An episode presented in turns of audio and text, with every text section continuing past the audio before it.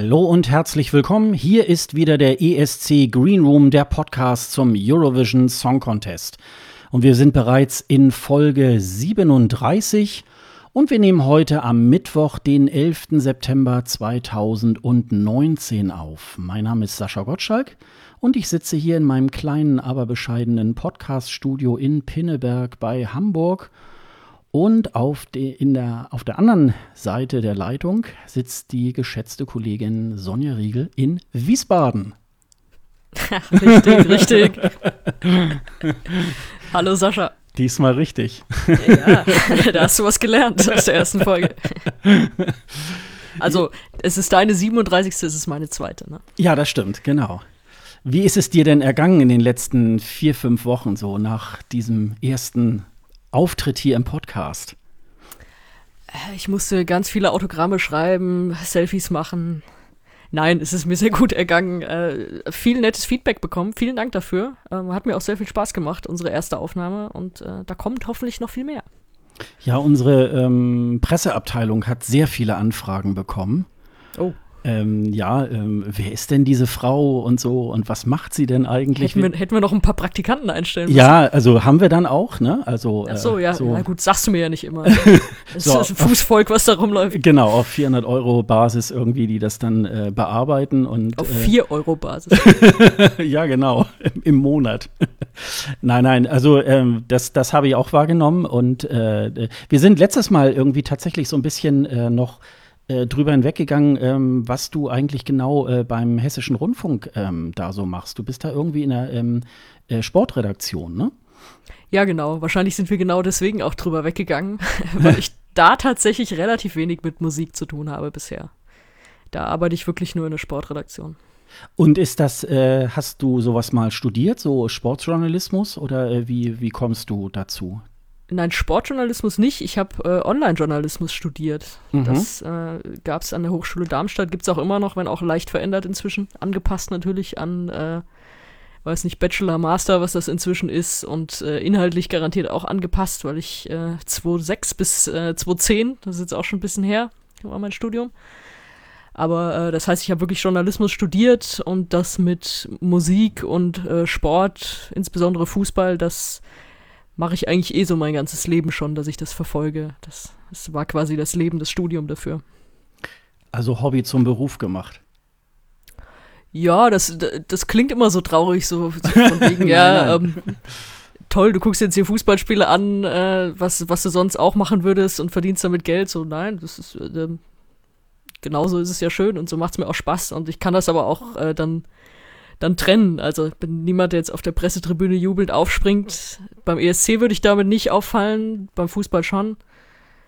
Ja, aber äh, mache ich auch nirgends, ehrlich gesagt. Aber ja. macht trotzdem Spaß. Auch muss man ja nicht sehen, ob es Spaß macht, aber macht Spaß.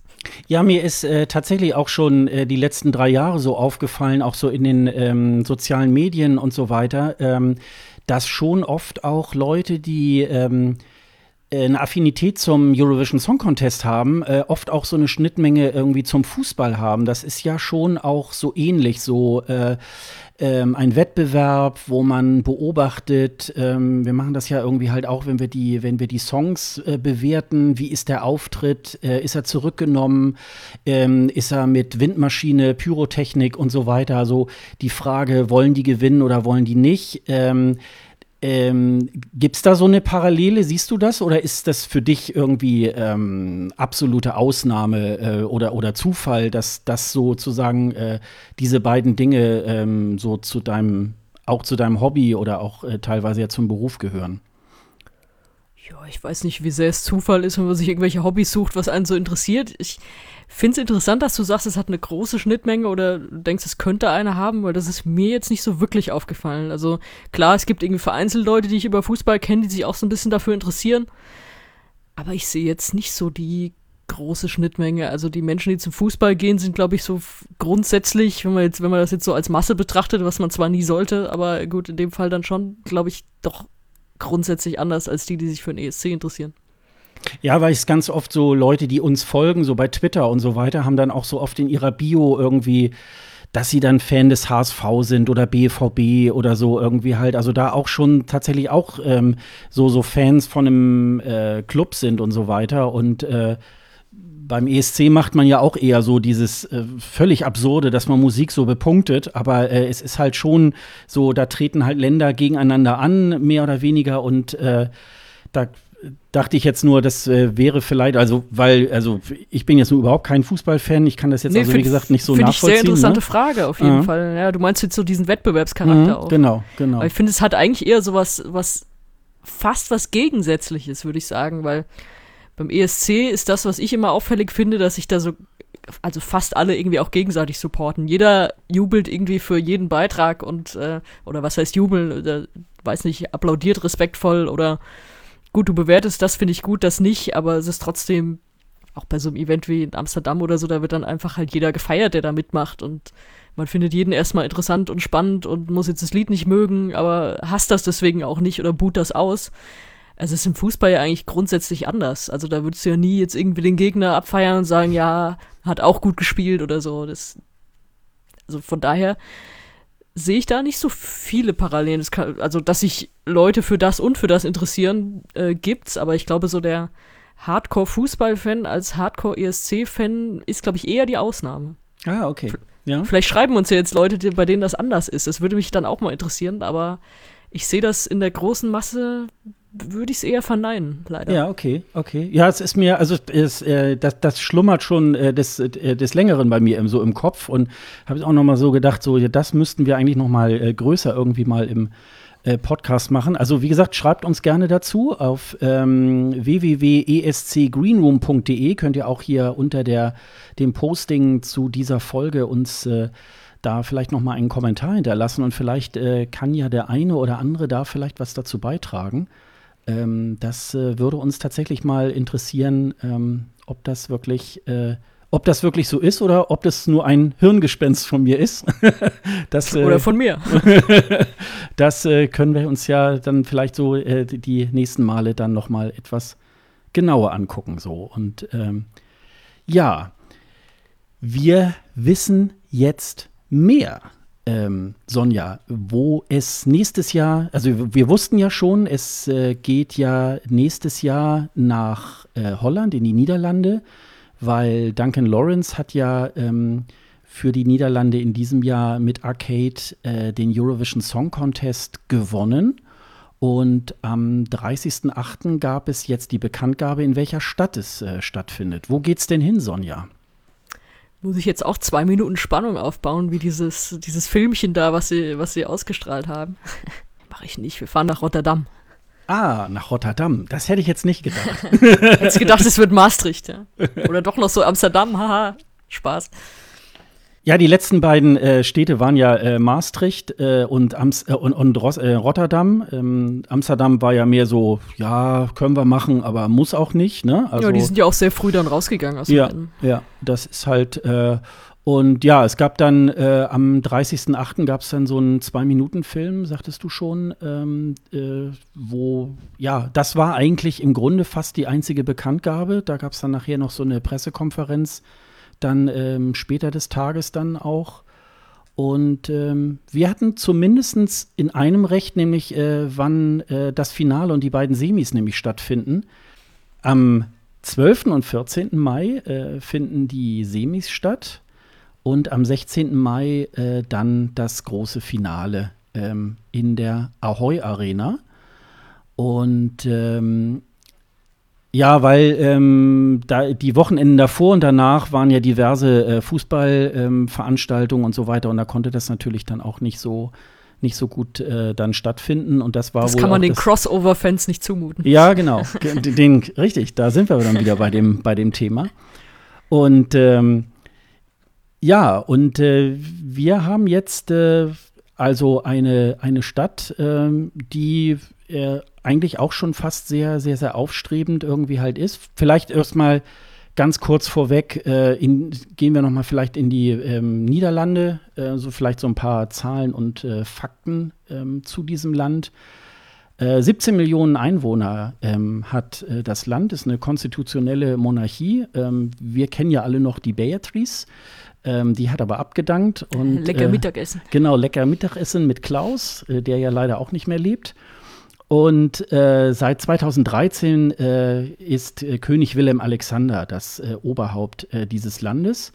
Und die Regierung wird geführt von Mark Rutte, der eine bürgerlich-liberale Regierung anführt. Dann gibt es so eine Besonderheit um die Hauptstadt, nämlich die Hauptstadt der Niederlande ist eigentlich Amsterdam.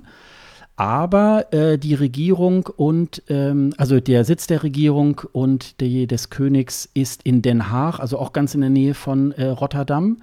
Das war auch ja mal in der, im Gespräch so nach der Wende, ähm, als es dann darum ging, ähm, sollte es Bonn sein oder Berlin. Da wollte man das ja damals auch so machen. Berlin soll die Hauptstadt werden, aber weiterhin soll der äh, Regierungssitz und so weiter in äh, Bonn sein. Dafür hat man sich in Deutschland nicht entschieden. Äh, es gibt zwölf Provinzen in äh, den Niederlanden, dazu noch diverse Karibikinseln, die auch noch zu dem Land gehören. Die Niederlande gehören mit äh, 510 Einwohnern pro Quadratkilometer zu den dichtest besiedelsten Flächenstaaten der Welt.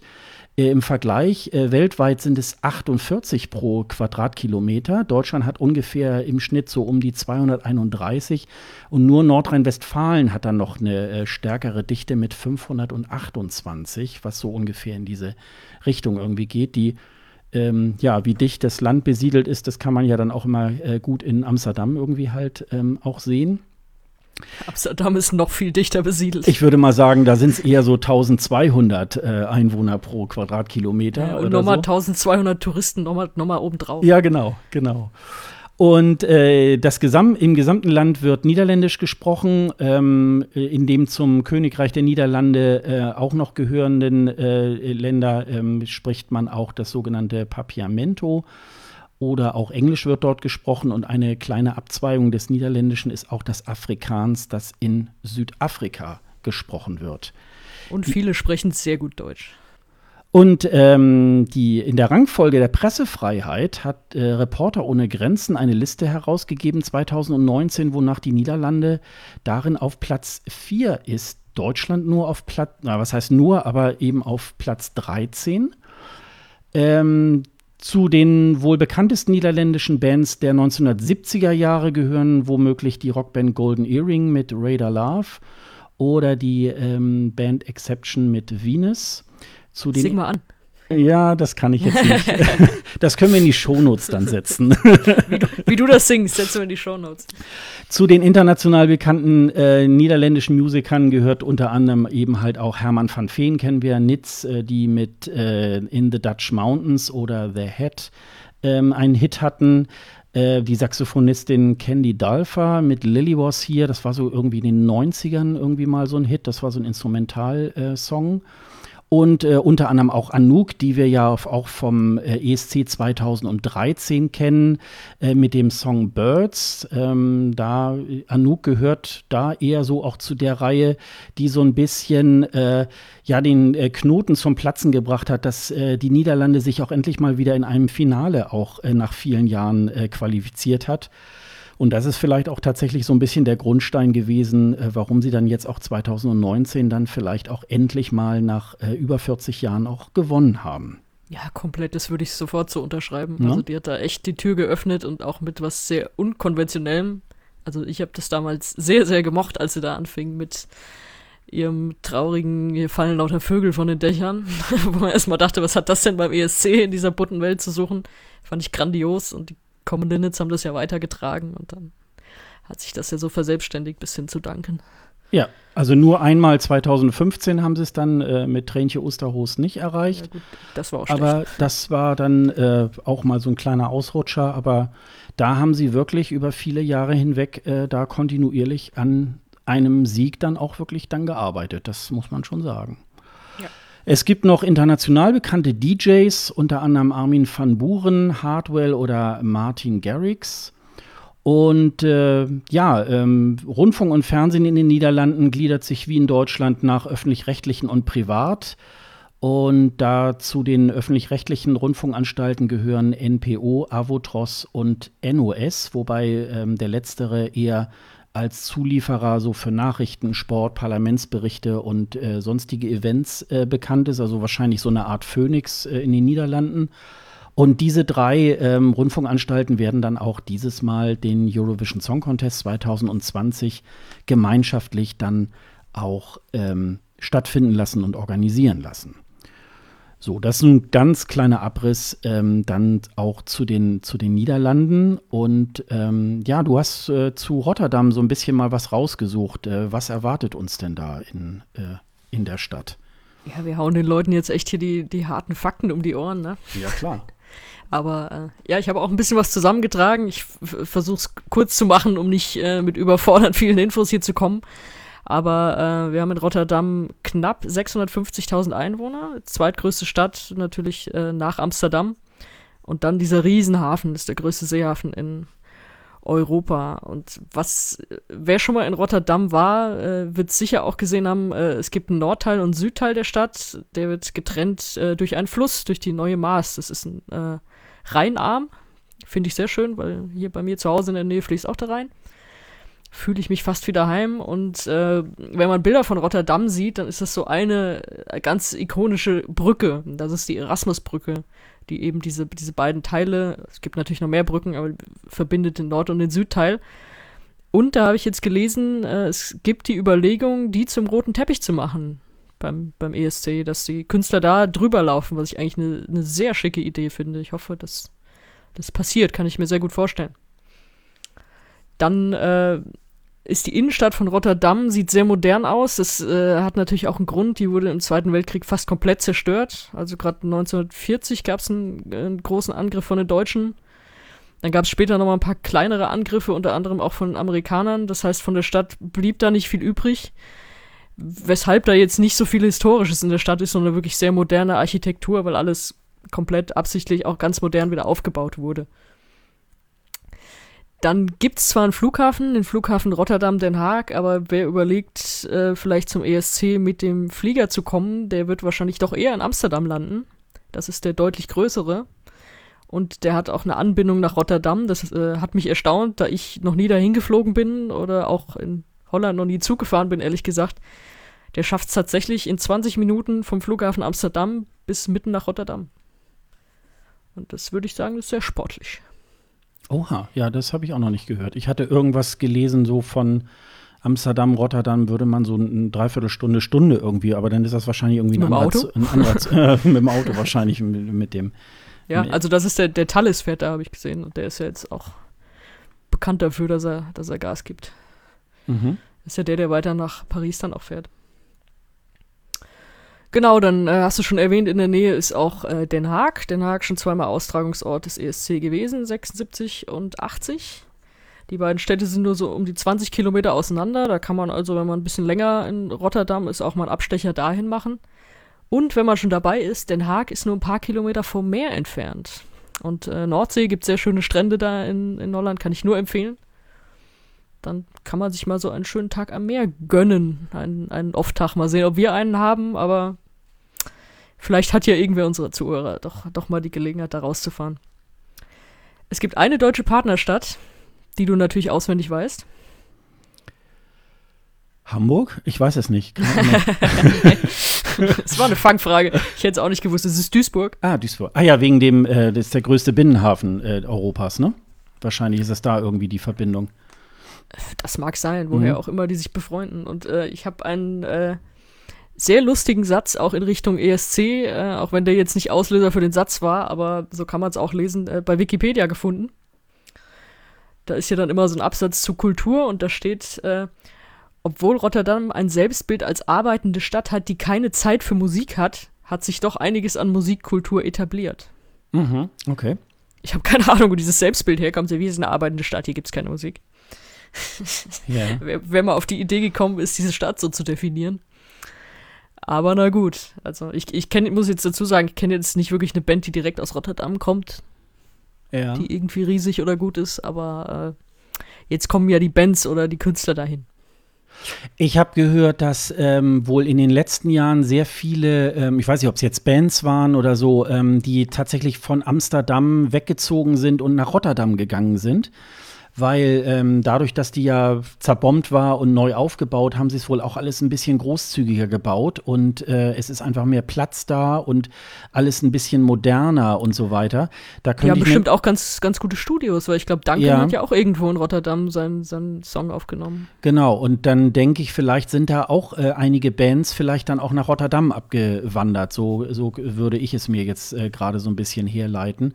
Das soll ja auch so ein bisschen so eine, so eine kommende Stadt irgendwie halt auch sein. Also äh, die so ein bisschen jetzt auch, äh, ja, so aus dem Dornröschenschlaf irgendwie, sehr ein bisschen zu viel gesagt, irgendwie aufwachen, aber so ein bisschen äh, schon, ähm, ja, hipper werden. So, ähm, wir kommen, wird die hipper. Ja, sowieso. Also ähm, erstmal kann man ja sagen, äh, der ESC zieht ja irgendwie jetzt von einer Wolkenkratzerstadt in die andere. Also in Tel Aviv ist ja auch, äh, sind ja auch sehr viele äh, Wolkenkratzer auch gewesen.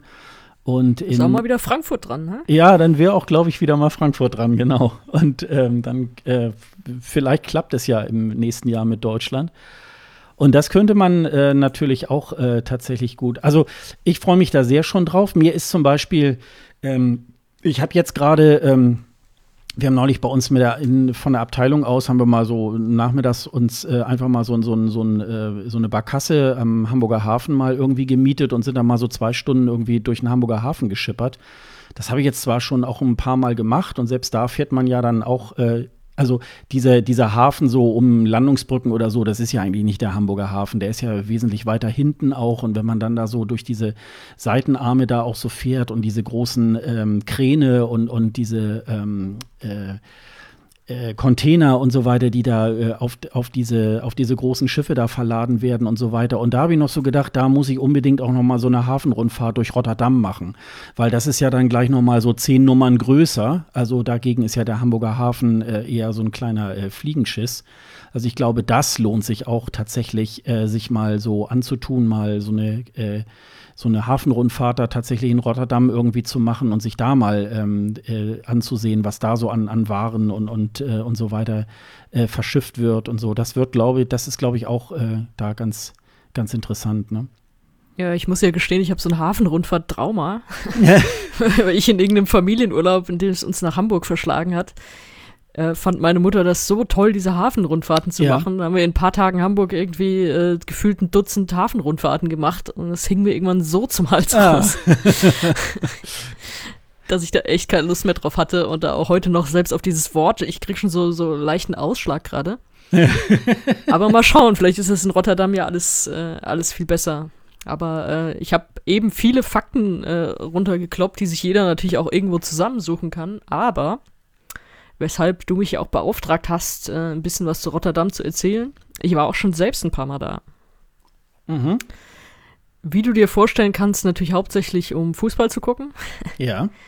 Weil, äh, weiß nicht, ob ich es letztes Mal auch schon erwähnt hatte, aber ich bin halt auch ein Groundhopper oder eine Groundhopperin, die sich einfach äh, viele verschiedene Stadien gerne anguckt in verschiedenen Städten und Ländern und die besucht und da vor allem auch ein Spiel besucht. Mhm. Und deswegen war ich, äh, 2010 war das schon, äh, das erste Mal in Rotterdam bei äh, Feyenoord. Das ist so der, der größte Verein der Stadt, ist auch einer der größten und bekanntesten und besten äh, in Niederlanden auch. Hat ein Stadion mit über 50.000 Plätzen. Oh ja. Also mhm. es ist wirklich eine, eine, eine Riesenwanne. Also es äh, ist, der Spitzname ist auch De Kolb, die Wanne. Mhm. Und da hatte ich eigentlich erstmal nicht so einen guten Eindruck von der Stadt, äh, was hier beim Fußball irgendwie immer auch mal passieren kann. Also das Stadion liegt äh, so im Südosten der Stadt und ich habe mein Auto da geparkt, nebenan in so einem Wohngebiet und da fingen erstmal an, sich so äh, Jugendliche vor meinem Auto zu prügeln einfach. erstmal dachte, okay, was ist jetzt hier los? Polizei rufen, dann habe ich aber schnell gesehen, die kennen sich und okay, gut, dann äh, unternehme ich jetzt hier mal doch nichts, aber dachte schon, oh Gott, wo bin ich jetzt hier gelandet? Und dann waren halt auch die Heimfans, äh, waren echt eine Katastrophe. Also die haben draußen, ich war relativ früh da, die sind in so einer Gruppe mit Vermummten losgelaufen und haben äh, Feuerwerkskörper auf vorbeifahrende Autos geschmissen und die Polizei stand halt nebendran und hat nur zugeguckt und so. Oh, also, okay. Und ich habe mich dann auch da, dahingestellt und zugeguckt, weil ich das gar nicht glauben konnte. Weil ich jetzt auch, ich bin da relativ unerschrocken, ich finde sowas immer furchtbar, aber äh, renn da jetzt auch nicht schreiend weg. Und die Polizei hat nicht mal dafür gesorgt, dass ich da irgendwie wegkomme. Sie standen da einfach so, haben nichts gemacht. Mhm. Dann kam noch dazu, dass man sich in Holland, muss man sich immer so ein bisschen um Tickets kümmern, weil die verkaufen die eigentlich nur an Heimfans und personalisiert und so ein Zeug. Muss man immer freundlich eine Mail schreiben, können Sie mir da eins zurücklegen, kann ich da was bekommen? Und die haben mir einfach mal das teuerste in der hintersten Ecke irgendwie verkauft, mhm. das ich auch ein bisschen, bisschen unmöglich fand. Deswegen war mein erster Eindruck von Rotterdam jetzt nicht ganz so geil, muss ich zugeben. Aber äh, ich habe dem Ganzen eine zweite Chance gegeben und da hat es mir wirklich gut gefallen. Da war ich bei äh, Excelsior Rotterdam, das ist ein Zweitligist. Mhm. Das war äh, 2016 im April. Und äh, das Stadion war einfach, war dann einfach klein und äh, in der Nähe von der Maas auch. Äh, schönere Umgebung. Im Nordosten dann alles auch irgendwie ein bisschen netter, ein bisschen grüner auch und so schönere Ecke der, der Stadt. Und ich hatte ein, äh, ein Hotel gebucht für eine Nacht so ein bisschen am Fuß dieser, dieser geilen Erasmusbrücke. Und dann in diesem Hotel guckte dann die, die Frau von der Rezeption, scannte das alles so ein und meinte dann so, oh, hier ist gerade ihr äh, Geburtsdatum aufgepoppt. Ähm, ich gebe Ihnen mal ein Upgrade, weil Sie haben ja morgen Geburtstag. Mhm. So, okay, cool ja, dann, dann sehen sie die Brücke und wenn da morgen die Sonne aufgeht und so. Und da hatte ich wirklich so ein riesen Panoramafenster mit Ausblick auf diese Erasmusbrücke. Wie geil. Das sah schon richtig geil aus. Ja. Und äh, da war ich dann tatsächlich auch äh, bei einem Konzert in äh, einem Theater, das Luxor Theater. Und das war einfach nur auf der anderen Seite dieser Brücke. Das heißt, ich bin einmal über die Brücke rüber und nach mhm. dem Konzert über die Brücke zurück. Das war wirklich richtig schön. Das Ach, da kann man, so äh, da kann man auch zu Fuß so. rüberlaufen äh, über die Brücke.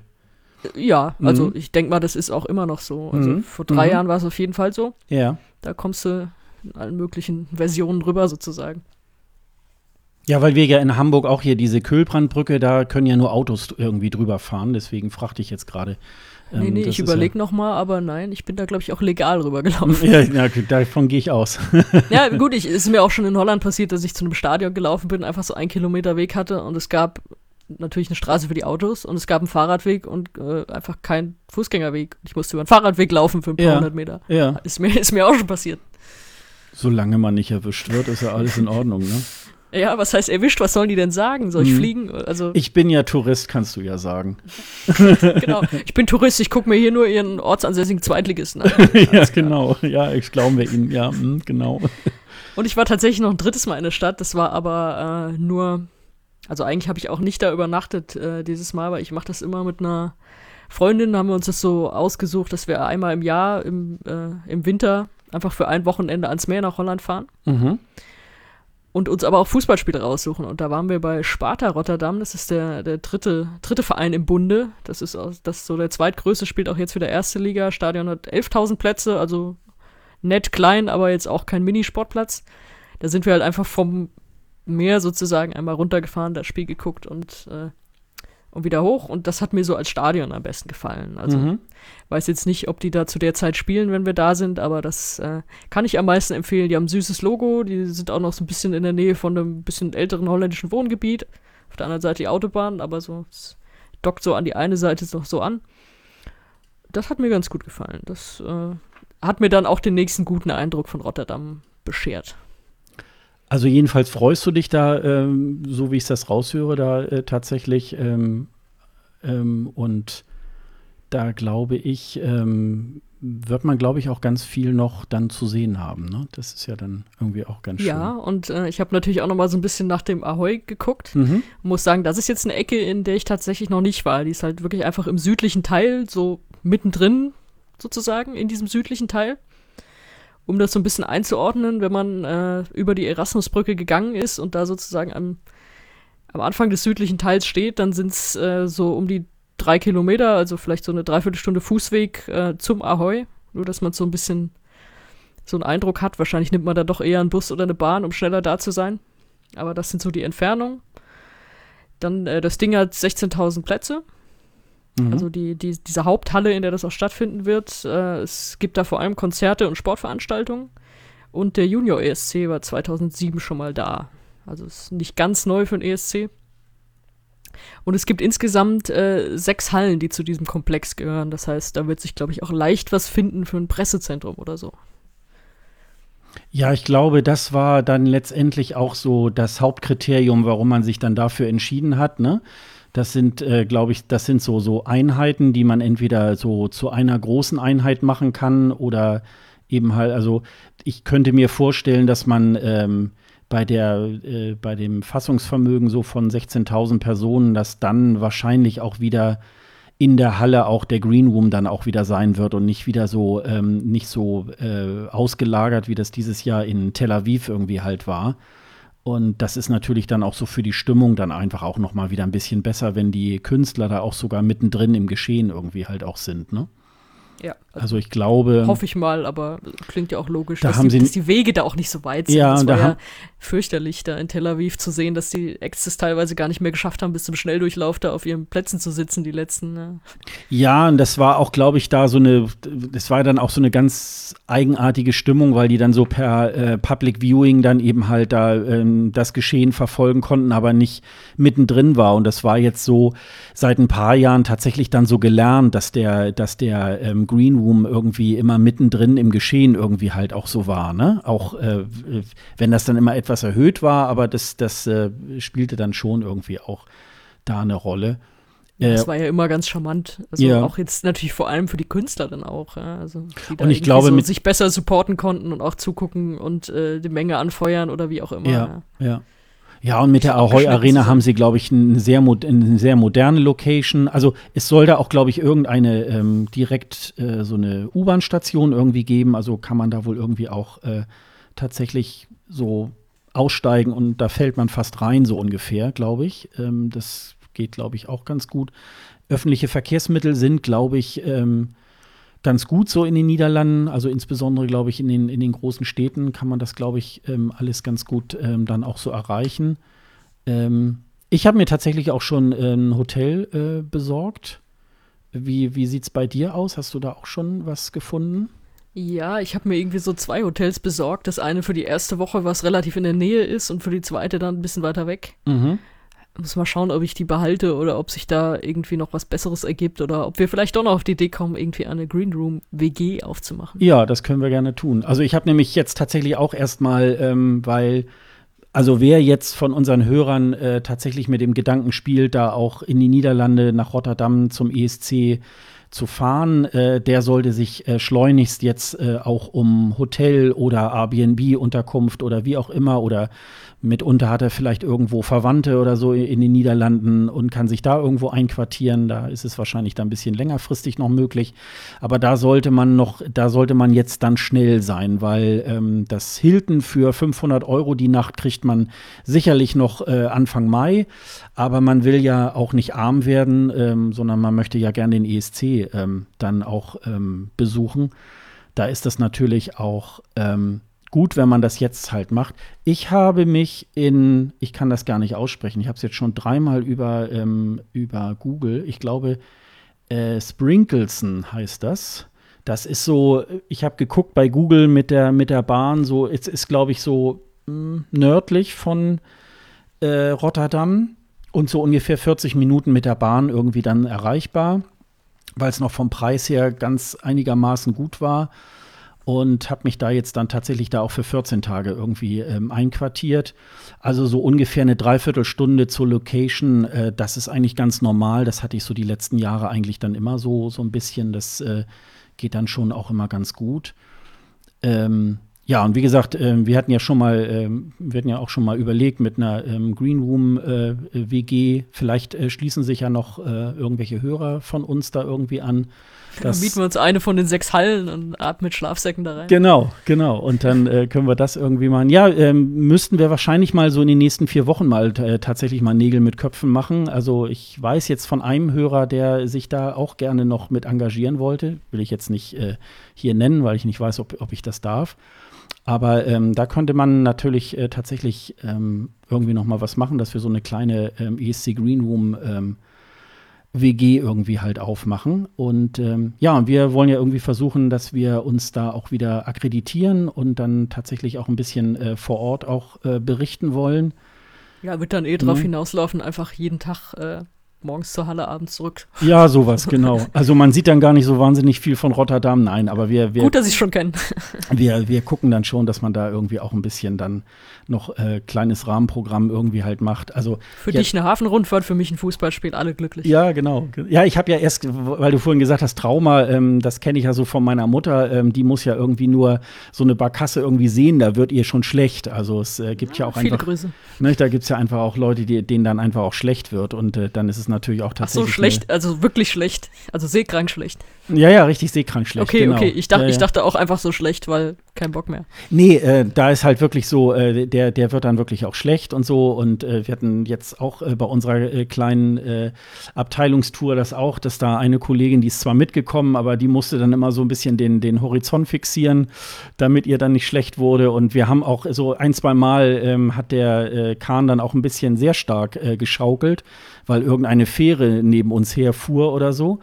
Und äh, das hat man natürlich dann auch bei diesen Barkassen sowieso auch. Und äh, dann macht sowas natürlich irgendwie überhaupt keinen Sinn. Aber ich denke mal, da, da ist äh, kulturell und so weiter ja auch eine ganze Menge. Also so wie jetzt auch in Tel Aviv, so mit diesen äh, Bauhausgeschichten und so weiter, da kann man natürlich auch eine ganze Menge an Dingen irgendwie halt auch sehen. Und sowas wird dann Rotterdam mit Sicherheit dann da irgendwie auch haben.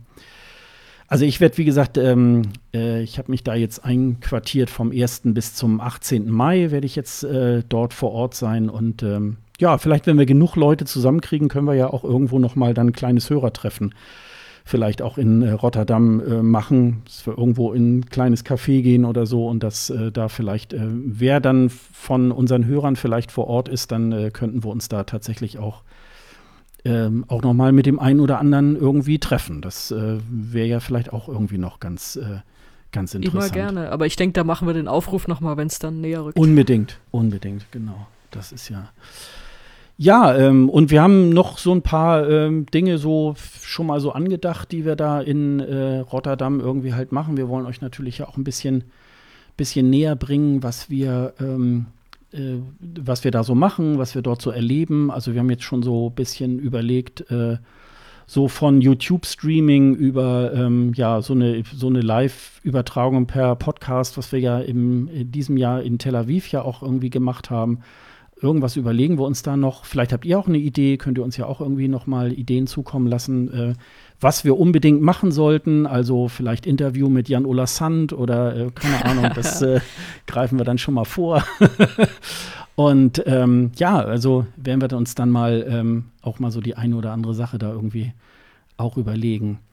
Ähm, ja, äh, The Same Procedure as uh, Every Year ist äh, auch ähm, ein Artikel bei ESC Extra ähm, aufgeploppt ähm, Rotterdam hat sich nämlich jetzt ja beworben und äh, denen fehlen aber eigentlich noch so 15 bis 20 Millionen Euro. Und was heißt, es fehlt ihnen? Also, das ist jetzt auch so eine Auslegungssache. Ähm, und man ist dann, also das Fernsehen ist dann äh, an das Parlament herangetreten und äh, will jetzt noch mal die fehlenden äh, 15 bis 20 Millionen noch mal ähm, irgendwie von Staatsseite sich holen. Und der Staat selber oder die Regierung sagt jetzt wieder, äh, nee, nee, das Geld habt ihr ja selber irgendwo eingestellt. Also ähm, irgendwie wird davon äh, gesprochen, dass die drei Sender ähm, jetzt am Jahresende irgendwas bei 30 Millionen ähm, selber auf, der, auf dem Konto haben und das sollen die mal schön selber irgendwie ausgeben. Also eigentlich ändert sich nichts, weil ähm, diese Diskussion haben wir auch schon äh, über Tel Aviv und auch über Kiew und so weiter irgendwie gehört. Also da sind wir mal gespannt, ähm, wie das irgendwie so weitergeht. Ähm, aber es wird da mit Sicherheit irgendwo auch eine Lösung geben. Oder Ticketpreise. Man, Ticketpreise ähm, oder ja, was kann man noch machen? Irgendeine äh, Wetten das Sendung da in den Niederlanden irgendwie einstampfen, dann hat man irgendwie vielleicht die 20 Millionen auch. Irgendwas äh, werden die sich schon einfallen lassen. Ähm, aber das ist so das übliche, das übliche Geplänkel, ähm, dazu. Ebenso können wir euch dann noch, auch noch mal in die Shownotes auch noch mal setzen, die Bewerbung von Rotterdam. Das sind zwar auch viele schöne bunte Bilder, aber da kann man dann eben halt auch noch mal so ähm, sehen, was die sich so vorgestellt haben, wo, wie du schon sagtest, äh, da auf dieser Erasmusbrücke wollen sie ja diesen äh, Red Carpet. Das soll wohl nächstes Mal ein goldener Teppich irgendwie halt werden. Also es war ja, wie war denn das? War, glaube ich, dieses Jahr war es, glaube ich, ein orangener, glaube ich. Und ich glaube, ja. das Jahr davor in Lissabon war es, glaube ich, ein blauer wegen Wasser und, und so weiter. Und da muss man sich ja jedes Jahr auch immer wieder was Neues überlegen. Und da freue ich mich, wenn Deutschland mal wieder hostet, so den beige Teppich. Ja, genau. so ein 70er Jahre beige. Ja, genau, so. mit, mit, mit so einem Blümchenmuster drauf. Ja. Ja, das dazu, ja. Und dann, äh, das fand ich äh, ganz interessant, hat äh, ähm, Eurovision.de ähm, äh, bekannt gegeben, und zwar der äh, Sitze Barker, ähm, den man ja so ähm, auch schon länger aus der ESC-Welt irgendwie kennt, der ist ja sozusagen jetzt der Cheforganisator für den ESC 2020. Und der hat sich, also die Zahl 100 soll ja irgendwie, ähm, ist wohl tatsächlich äh, so eine Zahl wie bei dem Panel und so weiter, äh, dass man jetzt sagt, ähm, wir suchen die Magic 100. Und er hat jetzt wohl ähm, Leute zusammengestellt, also ganz normale, aber auch prominente, ähm, die wohl jetzt sozusagen Input geben soll, was äh, soll den ESC besser machen, spontaner, ehrlicher. Ähm, er selber sagt, äh, wir wollen keine, wir wollen keine Gags mehr äh, selber schreiben. Das soll alles sehr spontan sein. Was ich. Was für ein Quatsch, das kann ich mir überhaupt nicht vorstellen. Wa genau, was ich mir nämlich eigentlich auch nicht so vorstellen kann, weil. Das will ähm, ich auch nicht. Ich will auch nicht, dass sie sich da spontan auf der Bühne irgendwelche Gags ausdenken. Das kann einfach nicht funktionieren. Ja, ich glaube einfach, das ist ja, ähm, das ist ja so stark getaktet. Äh, und wenn da jeder das machen würde, was, was er so denkt, ich glaube, dass. Ähm, das würde, glaube ich, gar nicht mehr funktionieren. Dadurch ist das. Dann nimm dir doch einfach vor, gute Gags zu schreiben, fertig. Ja, das ist auch eine Wahr. Das ist da stand richtig. ja auch noch irgendwie dabei, dass sie nicht, äh, dass sie überlegen, ja, unser holländischer Humor müssen wir vielleicht dran denken, dass das äh, nicht bei allen so doll ankommt oder dass es das vielleicht nicht der Humor von ganz Europa ist. Und da muss ich sagen, eigentlich finde ich es immer ganz charmant, wenn das so gefärbt ist, weil gerade so die mhm. Einspieler aus Kopenhagen sind mir irgendwie noch hängen geblieben. Mhm. Wie die dann so, ja komm, wir fliegen mal die größere Meerjungfrau ein, damit die Leute bei der Stadtführung nicht enttäuscht sind und so. Und mhm. das ist ja wirklich sehr, sehr einge dänisch eingefärbter Humor gewesen. Den fand ich grandios. Den, den, den, muss man jetzt vielleicht nicht kapieren, aber es ist, oder, oder gut finden, aber das finde ich dann viel besser, als wenn die sich jetzt irgendwie so irgendwelche Standard-Gags da ausdenken. Deswegen, ich, ich finde, die sind da nicht, also mich überzeugt das nicht, was die da alles erzählen. Dass dann irgendwie auch noch Sylvie Meister ins Spiel gebracht wird, naja. Ja, die ja jetzt gerade auch erst rausgeflogen ist beim ähm, Wiener Opernball, ne? Weil sie an, angeblich äh, zu äh, tief dekultierte Kleider irgendwie halt trägt oder so. Insofern das wird beim ESC keiner bemerken. Ich glaube auch, äh, also ich, ich persönlich glaube auch nicht, dass Sylvie Mais so diese Professionalität hat, um äh, wirklich so ein Riesenevent wie den ESC wirklich zu moderieren. Also ich glaube, das ist, glaube ich, eher eine Nummer zu groß für sie. Aber gut, wir lassen uns dann da eines Besseren äh, belehren. Aber jedenfalls ist da jetzt auch so ein, so ein kleiner äh, Think Tank da irgendwie gegründet, der sich so ein bisschen überlegen soll, ähm, wie soll das irgendwie ein bisschen anders werden und so weiter. Ja, jedes Land ist, hat natürlich dann auch immer so ein bisschen die Herausforderung, dann äh, von der Bühne über die Moderation und, äh, und so weiter, äh, alles irgendwie ein bisschen anders zu machen. Und doch ist es ja dann nachher doch ähm, ähnlich, sagen wir mal so. Und äh, wie du schon sagst, gerade äh, dieser nationale Kolorit, der dann da vielleicht manchmal so ein bisschen reinschwingt, das macht es ja dann irgendwie auch interessant. Und gerade der Fernsehzuschauer merkt ja dann eben die Unterschiede, ob er jetzt eine Show aus äh, den Niederlanden sieht oder eine aus Israel oder Aserbaidschan oder so, dass man das schon so ein bisschen mehr voneinander ähm, unterscheiden kann. Also ja, legen wir euch, äh, stellen wir euch dann auch noch mal in die Shownotes, könnt ihr euch dann auch gerne dann noch ein bisschen dazu angucken. Ja, wir werden mal jedenfalls, wir halten das mal fest. Ähm, mehr weiß man ja jetzt im Moment auch ähm, so erstmal weiter gar nicht. Äh, wird sich dann jetzt wahrscheinlich so die nächsten Monate ähm, so das eine oder andere oder es wird dann bekannt gegeben, äh, wo der Euroclub äh, sein wird und, und so weiter. Und ähm, diese Dinge, die, da halten wir euch dann auch auf dem Laufenden.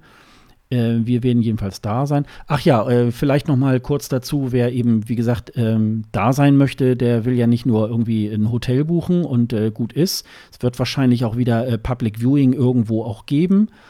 Ähm, aber es, äh, man will natürlich auch an, an äh, Tickets irgendwie halt dran. Die, es, die wird es wohl irgendwie um Weihnachten herum wohl irgendwie geben, hat man gesagt. Äh, ob das wieder in mehreren Wellen, wie das in den, jetzt in den letzten Jahren immer war, das heißt also, es wird dann gesagt, meinetwegen am 5. Dezember gibt es Tickets, dann nochmal am 10. Januar und vielleicht nochmal im Februar. Oder ob das so in einem Rutsch, wie vor vielen Jahren irgendwie, dann war, ich glaube, in Düsseldorf war es zum Beispiel so, da wurde das dann irgendwie auch in einem Rutsch irgendwie halt dann verkauft. Das ähm, wird man dann sehen und, äh, und bitte, wie gesagt, ähm, haltet euch an die offiziellen Stellen, am, be am besten über eurovision.tv. Die werden euch dann äh, die Ticket, ähm, äh, das Ticketportal nennen, wo man die Tickets bekommen hat. Es gibt ganz viele äh, schwarze Schafe, die dann irgendwie jetzt schon behaupten, ah, ihr könnt Ticket kaufen und so weiter, macht das hier und so. Es gibt jetzt noch keine Tickets, die wird es also erst ähm, bei Bekanntgabe durch die EBU oder auch durch die ähm, offizielle Seite eurovision.tv wird bekannt gegeben, wann das sein wird. Und das ist auch nur ein einziger Anbieter, der das dann macht. Und ähm, das wird dann an späterer Zeit bekannt gegeben. Kleiner Tipp. Ähm, Finalkarten kriegt man nicht ganz so einfach. Man hat, vielleicht hat man Glück, ähm, weil es sind so elektronische ähm, Schlangen, in die man sich da einstellt. Aber es gibt nicht nur das Finale oder die beiden Semifinals. Also wenn ihr Schwierigkeiten habt, da ein Ticket zu bekommen, guckt euch einfach auch mal die Termine an. Also die jeweiligen äh, Juryfinale, die immer ähm, genau einen Tag vor der jeweiligen Live-Show stattfinden. Ähm, äh, es lohnt sich da auch zu gucken, ob es nicht auch Karten gibt. Das ist fast äh, die, das gleiche Event und man hat mal so dieses äh, Man ist dabei Gefühl. Äh, genauso, ähm, also insofern, ähm, es gibt, glaube ich, ich weiß gar nicht, sind ja drei Shows, ich glaube, es sind so 15 Shows oder so, glaube ich, wo man Karten auch bekommen kann. Es gibt sogar irgendwie nachmittags um 13 Uhr oder so sogenannte Family-Shows. Die sind mitunter so günstig irgendwie, da kostet irgendwie eine Karte 50 Euro und das äh, kann man dann genauso machen. Das ist natürlich, aber ich drücke euch allen auch die Daumen, dass ihr dann äh, auch alle an Finalkarten kommt. Nur wie gesagt, die sind halt sehr stark irgendwie auch nachgefragt ganz ehrlich, diese Jury-Shows finde ich eigentlich immer am spannendsten. Mhm. Weil die, die kannst du nicht im Fernsehen sehen, aber die machen 50 Prozent des Votings aus. Ja. Und was da passiert oder was da nicht klappt, ähm, das fließt ins Voting mit ein. Das ist das, was die Jurys sich angucken, was du schon gesagt hast, jeweils einen Tag äh, vor der Fernsehshow. Ähm, da, die habe ich immer auch, äh, wenn ich vor Ort war, sehr stark verfolgt. Also da, die kann man ja dann im äh, Pressezentrum auch gucken. Äh, die fand ich immer sehr spannend, was da passiert, was da vielleicht anderes passiert als äh, später in der Show, wenn die Zuschauer abstimmen, weil man dann viel besser verstehen kann, wie so das ein oder andere Voting auch zustande kommt. Ja, das ist also, wie gesagt, ähm, gerade bei der Jury-Show am Freitag, also wo das Finale äh, schon mal geprobt wird oder äh, schon mal die Juries äh, da drauf gucken, da ist dann halt am Ende ähm, nicht unbedingt dieses Voting, wo sie dann die ganzen Schalten machen. Da simulieren sie dann nur vielleicht so zwei, drei Schalten oder so. Ähm, äh, oder also das, aber die, die Abläufe der, der einzelnen Acts und so weiter, die sind genauso ähm, wie beim Finale. Also insofern ist da auch tatsächlich schon genauso das äh, Fiebern, klar. Das, das äh, glaube ich auch. Das, ähm, also haltet euch ran, wir halten euch da auch auf dem Laufenden. Äh, schreiben auch bei Twitter dann auch entsprechend einen Hinweis. Wenn es Karten gibt, dann äh, weisen wir euch da natürlich auch ähm, darauf hin. Sonst haben wir da gar nicht so wahnsinnig viel noch so über Rotterdam irgendwie im Moment zu sagen. So, oder? Ähm, hast du da noch irgendwas? Äh, haben wir jetzt, glaube ich, erstmal einen ersten guten Überblick äh, gegeben. Lobe ich uns jetzt einfach mal so selber. ja, Wenn es genau. noch irgendwelche Fragen gibt, her damit. Wenn es vielleicht auch andere Eindrücke gibt als meine, auch immer her damit. Vielleicht war ja auch jemand schon mal bei einem Konzert oder einer Sportveranstaltung in dieser Halle. Also das ist ein Eindruck, der uns jetzt tatsächlich noch fehlt. Vielleicht kann ja jemand was dazu sagen, wenn, wenn wir das jetzt noch nicht können. Ansonsten müssen wir uns überraschen lassen, was, was da so passiert im Mai. Ja, dann warst du, wie soll ich das jetzt ausdrücken? Ähm, in den Niederlanden. Du, war, du warst in den Niederlanden, genau.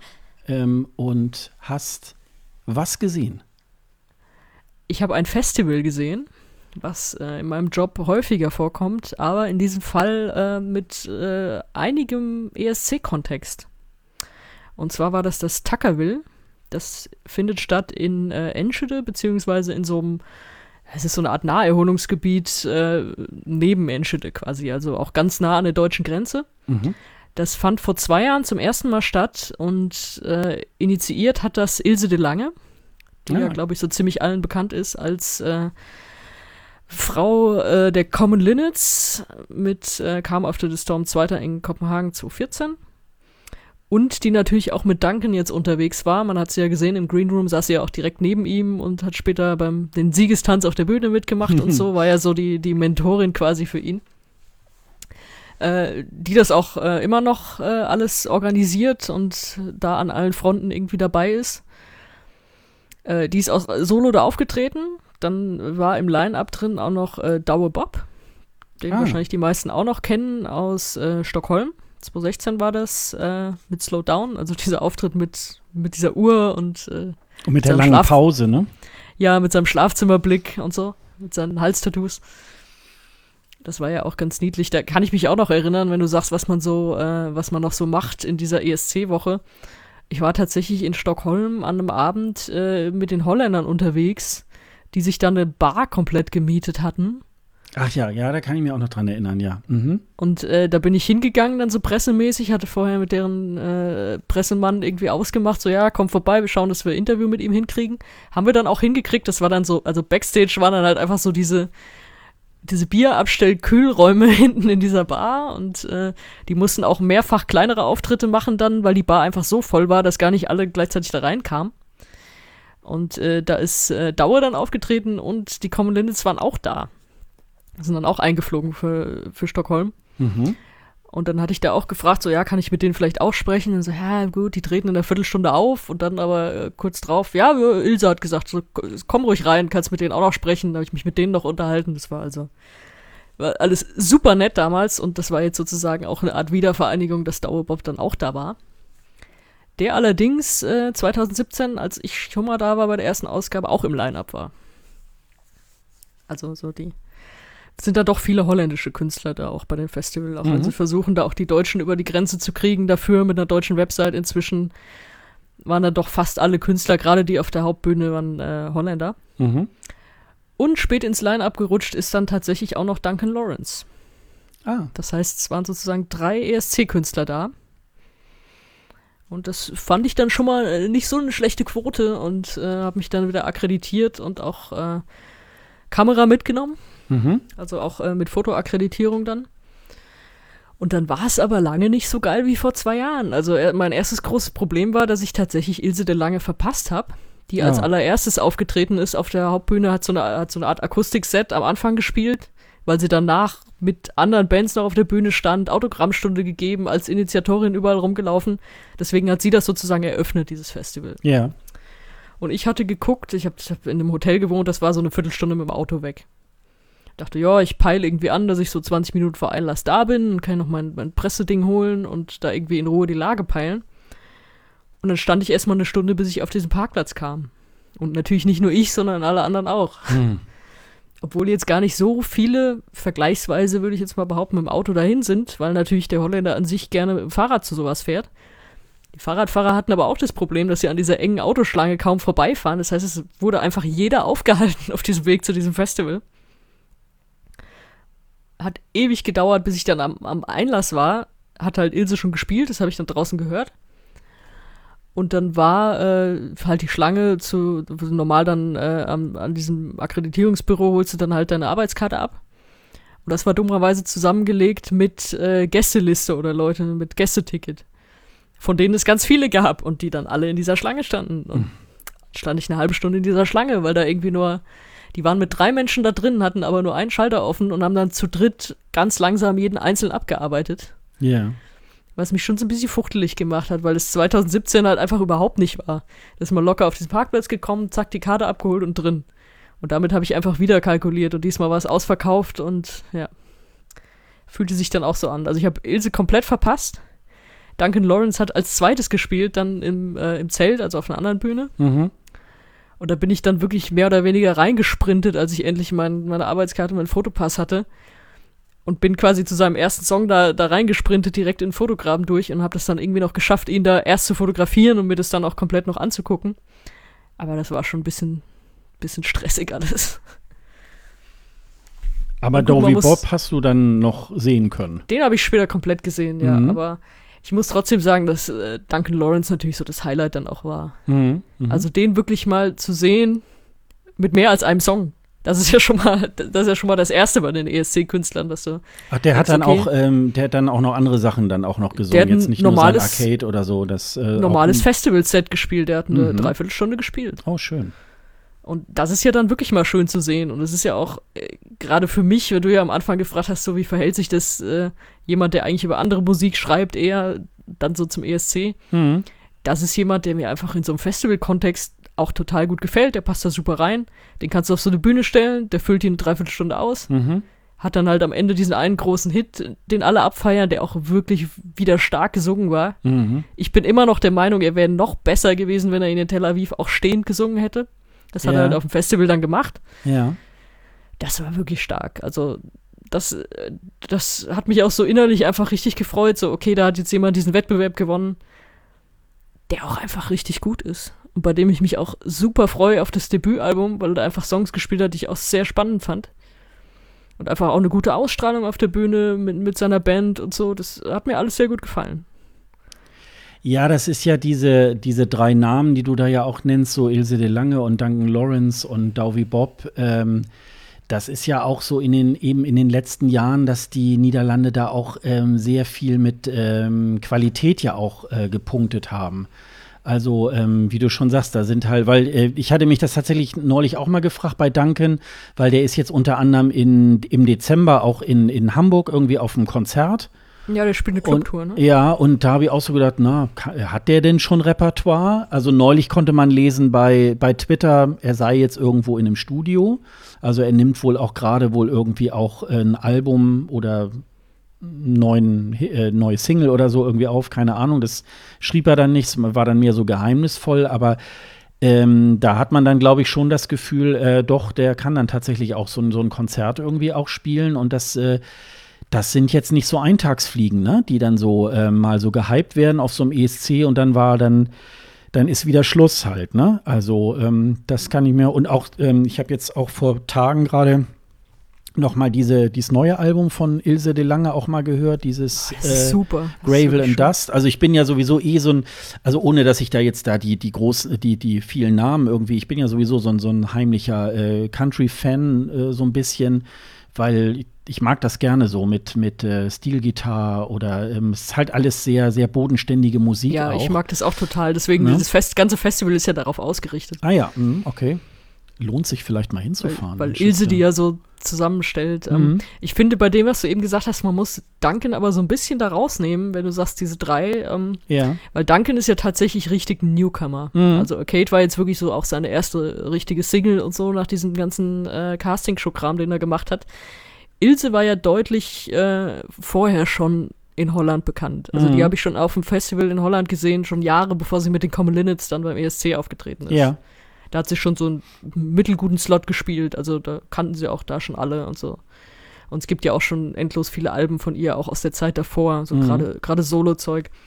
Und Daue Bob war, glaube ich, auch jetzt kein ganz neuer, als, er, als sie ihn zum ESC geschickt haben was bei Duncan jetzt ja doch so war. Aber ich, ich glaube, dass er den ähnlichen Weg gehen kann, auf jeden Fall. Das, da hatte ich einen sehr guten Eindruck jetzt.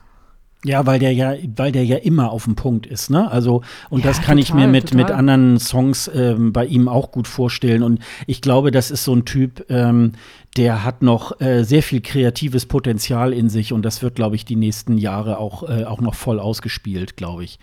Also das, äh, das wird, glaube ich, schon noch ähm, eine gute Sache. Ja. es gibt ja Leute, die sind auf dem Punkt, aber die sind dabei irgendwie langweilig oder so. Aber das, mhm. das ist er halt gerade nicht, weil mhm. du eben auch auf der Bühne diesen Spaß dann auch anmerkst und diese ja. Interaktion mit der Band oder so. Also das, äh, da glaube ich auch, der wird noch noch viel rausbringen, noch viel unterwegs sein mit Musik. Und das hoffe ich natürlich auch. Also ja, er macht ja, alle Anlagen dafür. Er macht ja immer so ein bisschen so den Eindruck, äh, auch jetzt, wo er dann ja jetzt der Sieger, der amtierende Sieger irgendwie halt ist. Und er macht immer so so ein bisschen so den Eindruck, ach irgendwie so wichtig ist ihm das auch alles nicht. Ihm geht es dann auch mehr so um die Kunst und so weiter. Und ja, ja, macht ihr mal euren Rummel und so.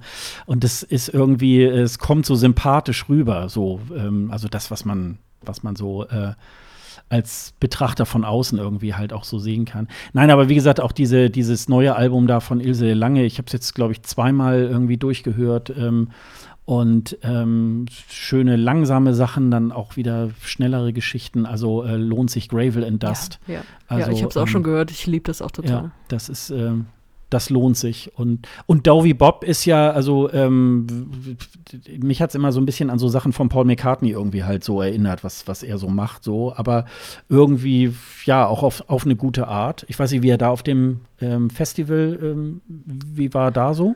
Ja, er hatte, er hatte so ein paar Handicaps. Ähm, sie haben ihn erstmal auf die Bühne getragen, also er ist auf die Bühne gehumpelt, weil er einen dick verbundenen Fuß hatte. Oh. Bin gar nicht ganz verstanden, was da passiert ist. Ich glaube, er hat so ein bisschen angedeutet auf Holländisch dann. Äh, aber er musste sozusagen das Konzert dann im Sitzen absolvieren. Er saß irgendwie auf so einem, auf so einem Stuhl und hatte seinen, seinen Fuß, das habe ich auf einem Bild dann festgehalten, da sieht man seinen Fuß so im Vordergrund, den hat er auf so einem Strohballen abgelegt nach vorne. Und das war, da der Fotograben sehr weit unten war, ähm, hatte ich dann diese Perspektive, dass ich quasi seinen Fuß im Vordergrund habe. Ja. Und ähm, ja, so saß er dann da und im Vergleich zu dem Auftritt von vor zwei Jahren, wo er halt da rumgelaufen ist mit seiner Gitarre und so, fehlte dann halt so ein bisschen so der, der Schmiss, Ah, fand ich. okay. Und dann hatte er noch das Problem, also ich habe ihn, er hat eine Stunde gespielt, ich habe ihn eine Dreiviertelstunde gesehen, weil die Wege dann sehr weit waren und das Festival war auch hoffnungslos überfüllt, ausverkauft und äh, Schlangen an, an jeder an jeder Wurstbude Mhm. und äh, in die kleinste Location kam ich überhaupt nicht rein, weil da hätte man ewig vorher da sein müssen, um da irgendwie einen Platz in dieser Scheune zu kriegen, um was zu sehen. Hab ich, glaube ich, auch ein paar richtig gute Songwriter da verpasst, einfach weil es viel zu voll war. Aber ich musste halt wieder auf die andere Seite zum Zelt, um da wieder ein paar Bilder zu machen. Das heißt, ich habe so drei Viertel in seinem Auftritt gesehen. Und in der Zeit ist auch zweimal komplett die Technik zusammengekracht. Hm. Also es hatte zwischendurch mal stärker geregnet, kann sein, dass es damit irgendwie zusammenhing. Da ist ihm einfach zweimal war komplett der Saft weg. Okay. Da kann er natürlich nichts für, aber es ist schon ein bisschen blöd dann auf so einem Festival. Wenn du auf einmal nichts mehr hörst und der Drummer versucht so zu spielen, dass die Leute es noch mitkriegen und irgendwie dabei bleiben, bis es wieder geht. Mhm. Ging dann auch jedes Mal wieder, aber das war noch so ein Downer dazu. Ja, aber sonst, der macht halt so sympathische Country-Musik auf Mhm, und äh, mhm. den ESC-Hit habe ich zum Glück auch noch mitbekommen. Den Mhm. hat er dann nicht ganz am Ende gespielt. Und also der ist ja auch einfach ein, ein witziger, sympathischer Typ auch. Und das bringt er ja auch auf die Bühne. Ja, also wie gesagt, das, ähm, der, der hat mich damals auch tatsächlich auch überzeugt. Das war, war eine gute, also dieses mit dem, äh, dass er da noch so, so drei Sekunden Pause dann gemacht hat, so fand ich jetzt nicht so notwendig. Ähm, das, das hat jetzt irgendwie, ja, also Ja, das war halt kein, Das- das war kein Gewinnersong, aber das war einer, von dem du sagen kannst, ja, das, das war jetzt ein guter, sympathischer Auftritt. Ja, ja, ja. Ein gutes Lied und äh, dass sie auf einem guten Weg waren, hat man da auch schon gesehen. Und äh, in den Niederlanden ist er da auch immer noch recht bekannt und deswegen hat er auch einigermaßen spät gespielt auf dem Festival. Mhm. Aber hat sich äh, hoffentlich trotzdem gelohnt. Also ich habe ja gesehen bei, bei Instagram, Ja. hast ja auch noch ein paar, paar Fotos da auch noch gepostet bei den Bleistiftrockern. Wenn ich schon den Fotopass habe, dann versuche ich natürlich auch so gut es geht, Bilder zu machen. Mhm. Mhm. Habe ich dann auch, auch wenn ich mir dann einige Acts so zwischendurch mal geschenkt habe, weil ich hatte dann auch kein, also es gab keine Arbeitsplätze, keine Pressearbeitsplätze. Mhm. Einfach weil es nur ein eintägiges Festival ist, haben die gesagt, lohnt sich nicht, das aufzubauen und so. Da bin ich irgendwie zwischendurch, als es dann auch mal geschüttet hat, gesagt, komm, ich hock mich mal in mein Auto und sortiere ein bisschen Bilder oder so, weil Mhm. ich Mhm. dann auch keine Lust mehr hatte auf diesem überfüllten Gelände. Das war wirklich nicht schön. Ja, also ich war ein bisschen enttäuscht insgesamt von dem Festival, aber muss dann doch sagen, dass Duncan Lawrence dann doch eher der, der Lichtblick war. Mhm. Und ich glaube auch nicht, dass der zukünftig auf Festivals so einen frühen Slot hat. Also der gehört natürlich dann, sobald der irgendwie mal ein Album draußen hat, wird der deutlich später und nicht, äh, nicht mehr auf der zweitgrößten Bühne spielen, sondern auf der größten. Ja, ich könnte mir vorstellen, dass so kurz bevor der ESC losgeht, dass er da vielleicht dann irgendwie mit, einem mit einem neuen Album vielleicht rauskommt. Ne? Sowas wäre vielleicht denkbar, ne? dass äh, da noch mal den, den So passiert es ja eigentlich meistens, ja. die Marketingrutsche da noch mal dann irgendwie da auch nutzt, um da noch mal die, das neue Album. Ähm, Ja, also Aber ich, da habe ich tatsächlich jetzt schon hohe Erwartungen. Ja, auf jeden Fall, klar, weil das natürlich irgendwie auch so ein, so ein, äh, so ein Knaller war, ähm, der ja auch schon im Vorfeld äh, schon als großer Favorit äh, gehypt war. Und äh, klar, das ist natürlich äh, jetzt eine hohe Klippe irgendwie, die ähm, da muss er jetzt wirklich noch was draufsetzen. Ähm, ja, werden wir sehen, ob er das, äh, ob er das hinkriegt, wobei ich das eigentlich äh, schon vermute, dass da was Ja. Gutes irgendwie kommt. Aber ich bin immer noch ein bisschen angepisst, dass ich Ilse nicht gesehen habe. obwohl ich eigentlich, obwohl ich es eigentlich so angepeilt hat, dass es locker hätte klappen müssen. Mhm. Naja, wenn sie da auch dann so die Organisatorin und so weiter ist, dann hat sie vielleicht, äh, hat das wahrscheinlich auch so organisatorische Gründe gehabt, damit sie dann hinterher nach, nach hinten raus dann äh, ja, ja, ihre klar, Sachen die hat ja auch, kann, äh, ne? die, die, hatte ja auch beim ersten Mal, hatte sie, glaube ich, mit den Common Linnets ganz am Ende gespielt. War die sozusagen der krönende Abschluss, nachdem sie aber auch schon den ganzen Tag auf dem Festival rumgelaufen ist und alles gemacht hat und so. Mhm. Und letztes Jahr war ich nicht da, aber da hat sie, glaube ich, auch solo gespielt, aber ganz normal auch irgendwann abends.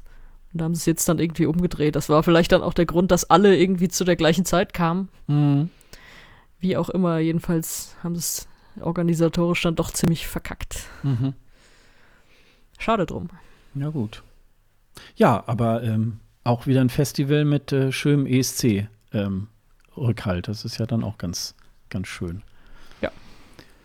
Ja. Ähm, dann gehen wir noch mal nach Deutschland. Ähm, oh je. nach Deutschland und zum, zum ESC. Ähm, wir wissen ja eigentlich im Moment ja gar nichts. Ähm, äh, es hat ja in den letzten zwei Jahren, ähm, hat man ja die ganze Geschichte mit der Songfindung in Deutschland, äh, die Suche des Songs, da hat man äh, vor zwei Jahren damit begonnen, ähm, ein, ähm, ja, so eine Art äh, Panel ähm, zu installieren, eine sogenannte Eurovision äh, Jury, die sozusagen den äh, Fernsehgeschmack ähm, ja, der, des internationalen Publikums beim ESC ein bisschen abbilden soll. Da hat es äh, jetzt zweimal ähm, so ein Panel ähm, gegeben. Und ähm, dann gab es einen Vorentscheid. Äh, dann haben dann sozusagen zu einem Drittel dieses Panel mitentschieden. Äh, das Publikum ähm, also die Fernsehzu also die, ja, die Fernsehzuschauer, die dann per Telefon oder per SMS irgendwie mit abgestimmt haben und so eine internationale Jury ähm, aus Leuten, die schon mal irgendwie beim ESC angetreten waren oder Komponisten sind oder wie auch immer. Und ähm, ja, und im Moment ist so ein bisschen äh, Stillruht der See, ne? Und äh, es hat jetzt äh, einen Artikel gegeben bei ESC Kompakt. Ähm, die haben letzten Freitag am 6.9. Äh, davon geredet, ja, sie äh, hätten Informationen darüber, dass ähm, sie jetzt Mails, äh, ihnen Mails vorliegen würden von ehemaligen Panel-Teilnehmern, denen jetzt äh, die Teilnahme für das äh, kommende Panel irgendwie abgesagt wurde. Ähm, aber man weiß jetzt im Moment auch überhaupt nicht, äh, wird es ein Eurovision-Panel geben? Wird es überhaupt irgendwie halt einen, einen Vorentscheid geben? Und wir haben ja jetzt schon im Grunde gefühlt eigentlich schon fast Oktober und äh, eigentlich könnte man sich ja vielleicht schon mal vorstellen, dass ähm, jetzt irgendwie auch mal Informationen darüber kommen, ähm, wie es denn jetzt eigentlich so weitergeht. Ähm, also ich weiß jetzt gar nicht, wie es dir geht, Sonja. Ich habe jetzt äh, auch zum Beispiel noch gar nicht gehört, so Aufruf an Bands und Künstler, äh, bewerbt euch oder so, ne? Das hat es irgendwie in, so in meiner Wahrnehmung irgendwie auch noch nicht so gegeben, ne? Nee, ist mir auch nicht begegnet, also dass, dass das zumindest irgendwie öffentlich geschehen ist. Das ist ja im letzten Jahr so passiert, dass sie eigentlich fast direkt nach dem, nach dem Contest, nach dem guten Abschneiden von Michael Schulte gesagt haben, hier, wer Bock hat nächstes Jahr, meldet euch. Vielleicht wird das irgendwie auch weiter oder wieder irgendwie intern dann passieren und es gibt keinen öffentlichen Aufruf.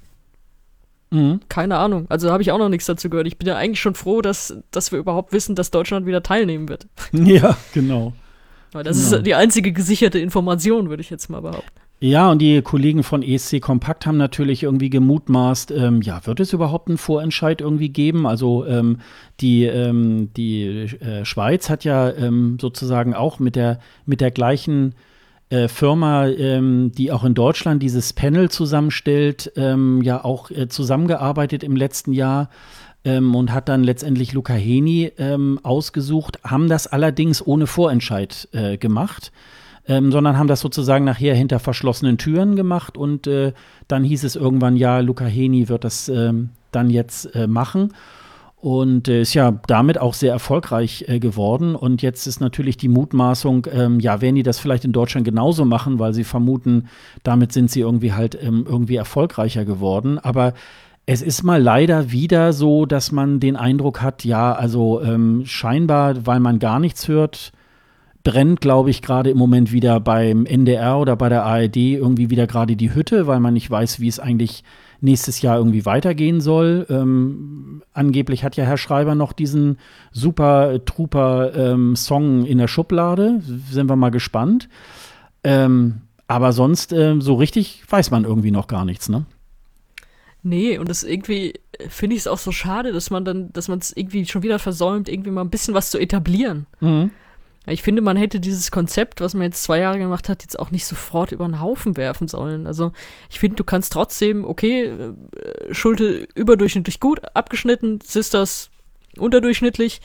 Das kann dir beides passieren. So Ausreißer wirst du immer haben. Mhm. So Ausreißer hat, hat jedes Land, vielleicht mal, weiß nicht, von Schweden abgesehen, selbst wenn die, die haben die Ausreißer eher bei den, bei den Publikumsstimmen inzwischen, aber äh, die musst du mit einkalkulieren und deswegen danach immer gleich alles umzuschmeißen ich meine, man hätte auch nach den Sisters sagen können, ja, jetzt äh, suchen wir halt nächstes Jahr wieder und dann wird's besser und äh, hier bewerbt euch. Also ich finde das dann gleich so, dann gleich wieder so, ah, wir machen nichts, wir ziehen uns zurück und so. Das finde ich schade. Ja. Und jetzt auch, wie du schon sagst, man, natürlich kann man sagen, wir können es machen wie die Schweiz, weil die sind damit total gut gefahren letztes Jahr.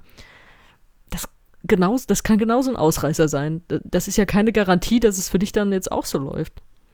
Nur weil ja. es jetzt ein Künstler war, den sie da gefunden und intern ausgewählt haben. Also ich, das ist ja tatsächlich dieses, äh, bleibt doch mal irgendwie so ein bisschen bei einem Konzept. Es hat ja auch schon gezeigt, dass es funktionieren kann. Und es wird einfach nicht in jedem Jahr funktionieren. Das geht überhaupt nicht.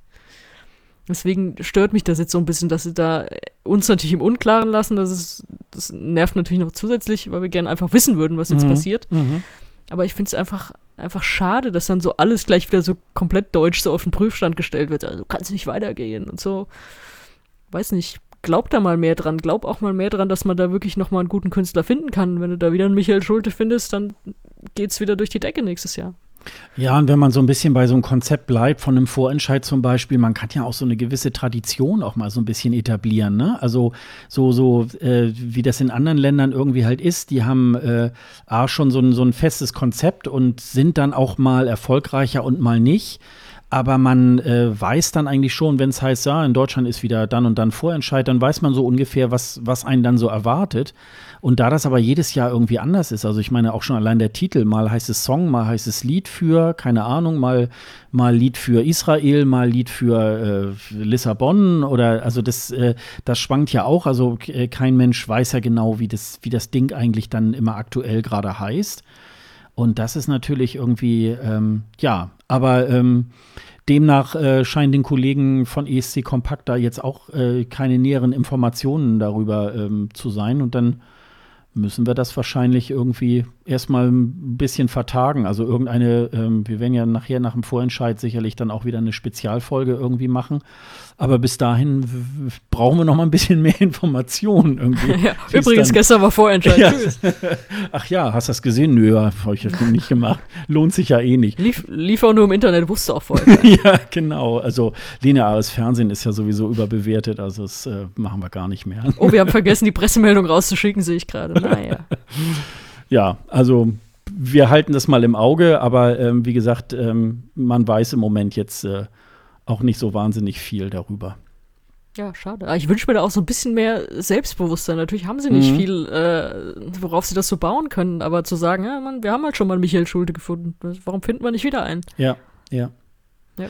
ja, wie du schon sagst, also man kann A nicht immer gewinnen. Also ähm, das ist halt äh, ja, man kann immer so sagen, so, ähm, ja, wir haben ja eigentlich insgesamt in den 60 Jahren eigentlich eine ganz gute äh, Statistik, aber da wir ja auch schon seit 1956 als Deutschland irgendwie so dabei sind, muss man dann auch immer so sagen, ja, dann ganz früher waren, selbst in den 80er Jahren waren es ja teilweise auch nur so ESCs, so, äh, wo vielleicht nur 13 Teilnehmerländer teilgenommen haben. Da war natürlich die Wahrscheinlichkeit mal irgendwie, wir waren ja ganz oft so Zweiter und Dritter und so.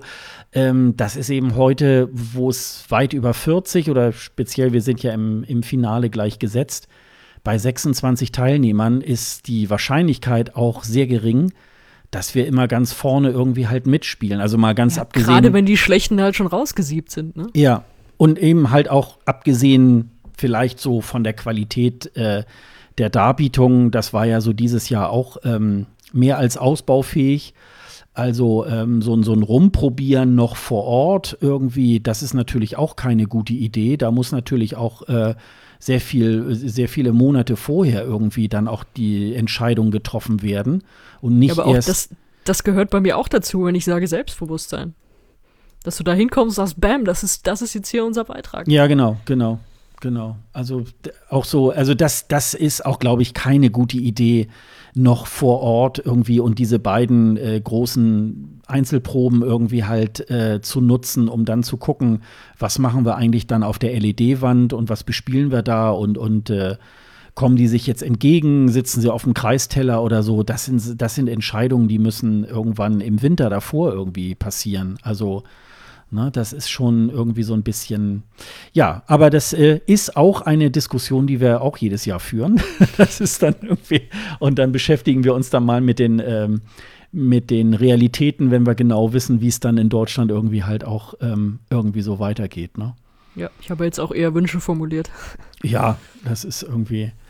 Ähm, wir haben auf unserer Seite ähm, äh, escgreenroom.de ähm, auch wieder zum einen zum Thema Vorentscheid natürlich auch wieder ähm, eine Seite, wo wir nachher so ab Januar, also im Dezember geht es ja meistens mit Albanien los, äh, mit dem ähm, Festival e-Congress, wo dann sozusagen, äh, das ist ja so wie so eine Art Sanremo-Festival, damit fängt sozusagen die Vorentscheidssaison irgendwie halt an. Und da man nicht, äh, nicht immer unbedingt über Satellitenfernsehen oder so verfügt, äh, stellen wir da auch die äh, einzelnen Livestreams auch zur Verfügung auf unserer Seite escgreenroom.de äh, auf der Schaltfläche ESC Live kann man dann sozusagen ähm, dort die äh, Livestreams auch äh, schon mal einsehen. Und da haben wir auch schon mal so die ersten, die ersten Termine. Ähm, äh, da ist zum einen äh, vorweg geht noch mal der Junior Eurovision am 24. November. Der wird dieses Mal in äh, Gleiwitz sein, in Polen.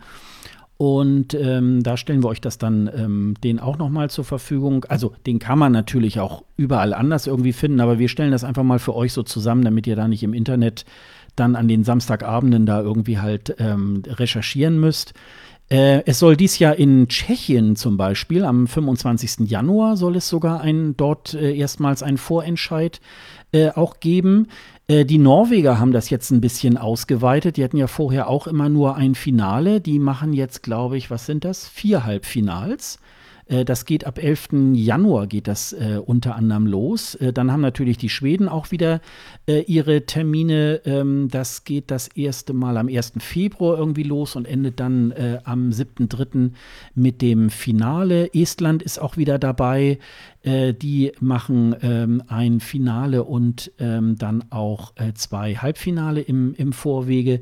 Äh, Dänemark ähm, macht einen Vorentscheid am 7. März und es kommen sicherlich noch ein. Ach ja, genau. Und am 8. Februar wird auch wieder Australien einen Vorentscheid machen. Am 8. Februar äh, ist insofern ganz gut zu gucken, weil durch die Sta- äh, Zeitverschiebung wird der wahrscheinlich wieder so zwischen 10 und 11 Uhr am Vormittag dann beginnen und dauert dann irgendwie auch so zwei oder drei Stunden. Und äh, war letztes Mal ganz unterhaltsam. Also das kann man ganz gut machen. Wir ähm, aktualisieren diese Liste auch nochmal, weil eben halt auch noch diverse Termine von den Vorentscheiden auch noch dazukommen. Und ähm, dann werden wir euch das auf der Seite dann auch so ein bisschen äh, zur Verfügung stellen. Was haben wir noch auf dem Zettel? Wir haben noch auf dem Zettel, dass wir uns sehr darüber freuen, dass äh, das Eurovision in Konzert äh, auch in diesem Jahr wieder statt oder in dieser Saison wieder stattfinden wird. Und zwar am 4. April in äh, Amsterdam. Am Stammplatz, an dem es jetzt auch die letzten Jahre war, in äh, der AFAS Live Arena. Das ist direkt neben dem Fußballstadion von Ajax. Also, äh, wie die letzten Jahre werde ich auch versuchen, da wieder hinzufahren. Du wahrscheinlich auch, wie Mhm. ich dich kenne. Ja, ja. Tickets gibt es jetzt bisher noch nicht. Da warten wir noch auf die, auf die Infos, aber die werden sicher auch kommen. Ich hoffe, es wird auch wieder ein Presseevent geben, auf dem ich mich da wieder austoben kann. Mhm. Also es ist aber, ich finde es äh, grundsätzlich schön, dass es auf jeden Fall stattfindet. Ich hatte da so ein bisschen meine Zweifel, weil hätte jetzt Amsterdam den Zuschlag auch für den ESC bekommen. Weiß ich nicht, ob sie das dann noch so einen Monat vorher, ob sie es noch davor geschaltet hätten oder nicht. Äh, jetzt ist es ja zumindest äh, vom Ort her keine Kollision. Jetzt hat äh, Amsterdam das kleine und Rotterdam das große Event. Wobei es würde sich ja auch nicht ausschließen, ne? wenn jetzt, äh, wenn der ESC jetzt in Amsterdam gewesen wäre. Nein, weil, hätte passieren ne? können, aber mhm. man weiß ja nicht so genau, ob wenn die dann sagen, unser Orga-Team ist jetzt da so mit drin, dass es das nicht auch noch stemmen kann, so, hätte ja, ja passieren, hätte mhm. ja passieren können. Mhm. Weiß ja nicht. Ja.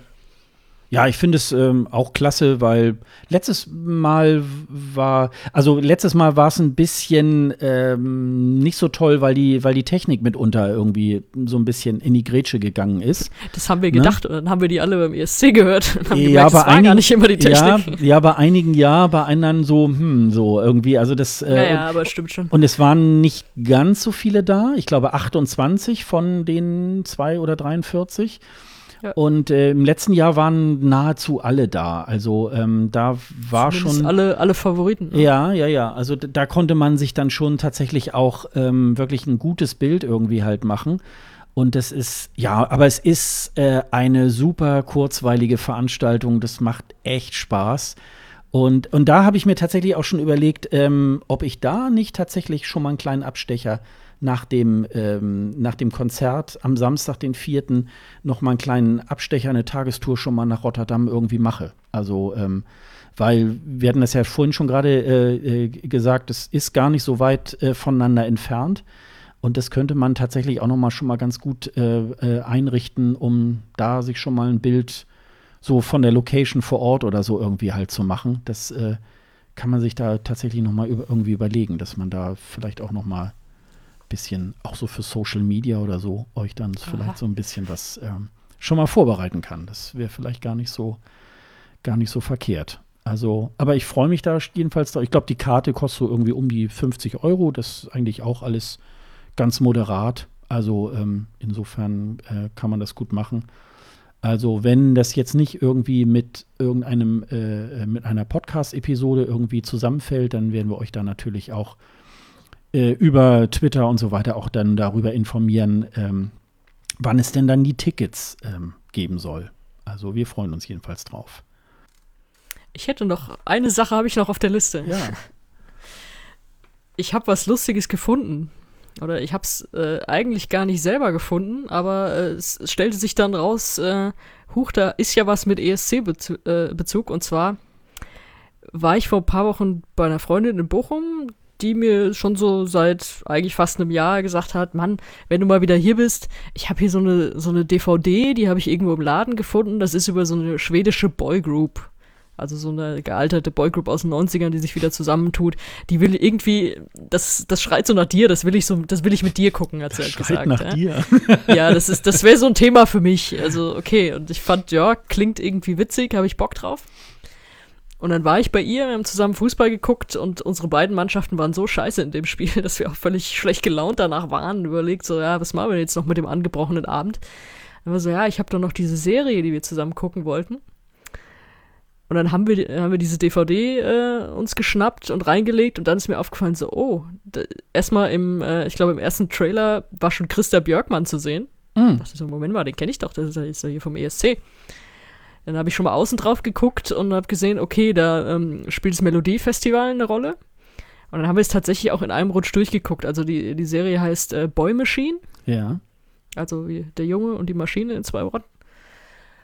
Und äh, gibt eine Staffel mit acht Episoden, die sind alle so gut 20 Minuten lang. Das konnte man also dann noch so in einem Rutsch dann gucken, sowieso schlecht drauf war und nicht schlafen konnte. Und es ist grundsätzlich erstmal so eine Boygroup aus den 90ern, äh, die in der heutigen Zeit, also 2015 ist das Ding rausgekommen, versucht wieder Fuß zu fassen. Alleine schaffen sie es nicht, jeder hat irgendwie was anderes. Der eine macht noch ein bisschen Solo, der andere ist längst irgendwie Familienvater und so Zeug. Schließen sich da wieder zusammen und ja, versuchen dann Single aufzunehmen und so und kriegen dann irgendwann das Angebot beim Melodiefestivalen mitzumachen. Ah, Okay. Und da bin ich dann natürlich auch hellhörig geworden. So, aha, Melodiefestival, guck mal an. Dann sitzen sie irgendwann bei Christa Björkmann im Büro, der tatsächlich sich selber spielt, also okay. den Produzenten von dem ganzen Ding. Und der sie dann so zum, äh, zum Idioten-Act macht und ihnen so versucht, das zu verklickern, ohne es so direkt zu sagen. Also sagt dann, ja, ich habe hier so einen Song, den hat Thomas G. Song geschrieben. ähm, der ist für euch auf den Leib und der ist dann so, der klingt dann so spanisch und die müssen dann so spanische Kostüme tragen und das singen und alles. Und das Witzige ist, im Abspann habe ich dann gesehen, der Song ist halt wirklich von Thomas Gesson. Ja. Also es ist jetzt nicht so nachgemacht, sondern der hat den wirklich geschrieben. Was ich schon mal fantastisch fand, ja. Und dann, legt Christa Björkmann auch noch so den, den Ordner weg, auf dem irgendwie, wie heißt das Wort auf Schwedisch, irgendwie Knastquoten oder so, also so die Idiotenquote, so nein, nein, ihr seid doch nicht die für die Idiotenquote und schiebt dann so den, den Ordner weg und so.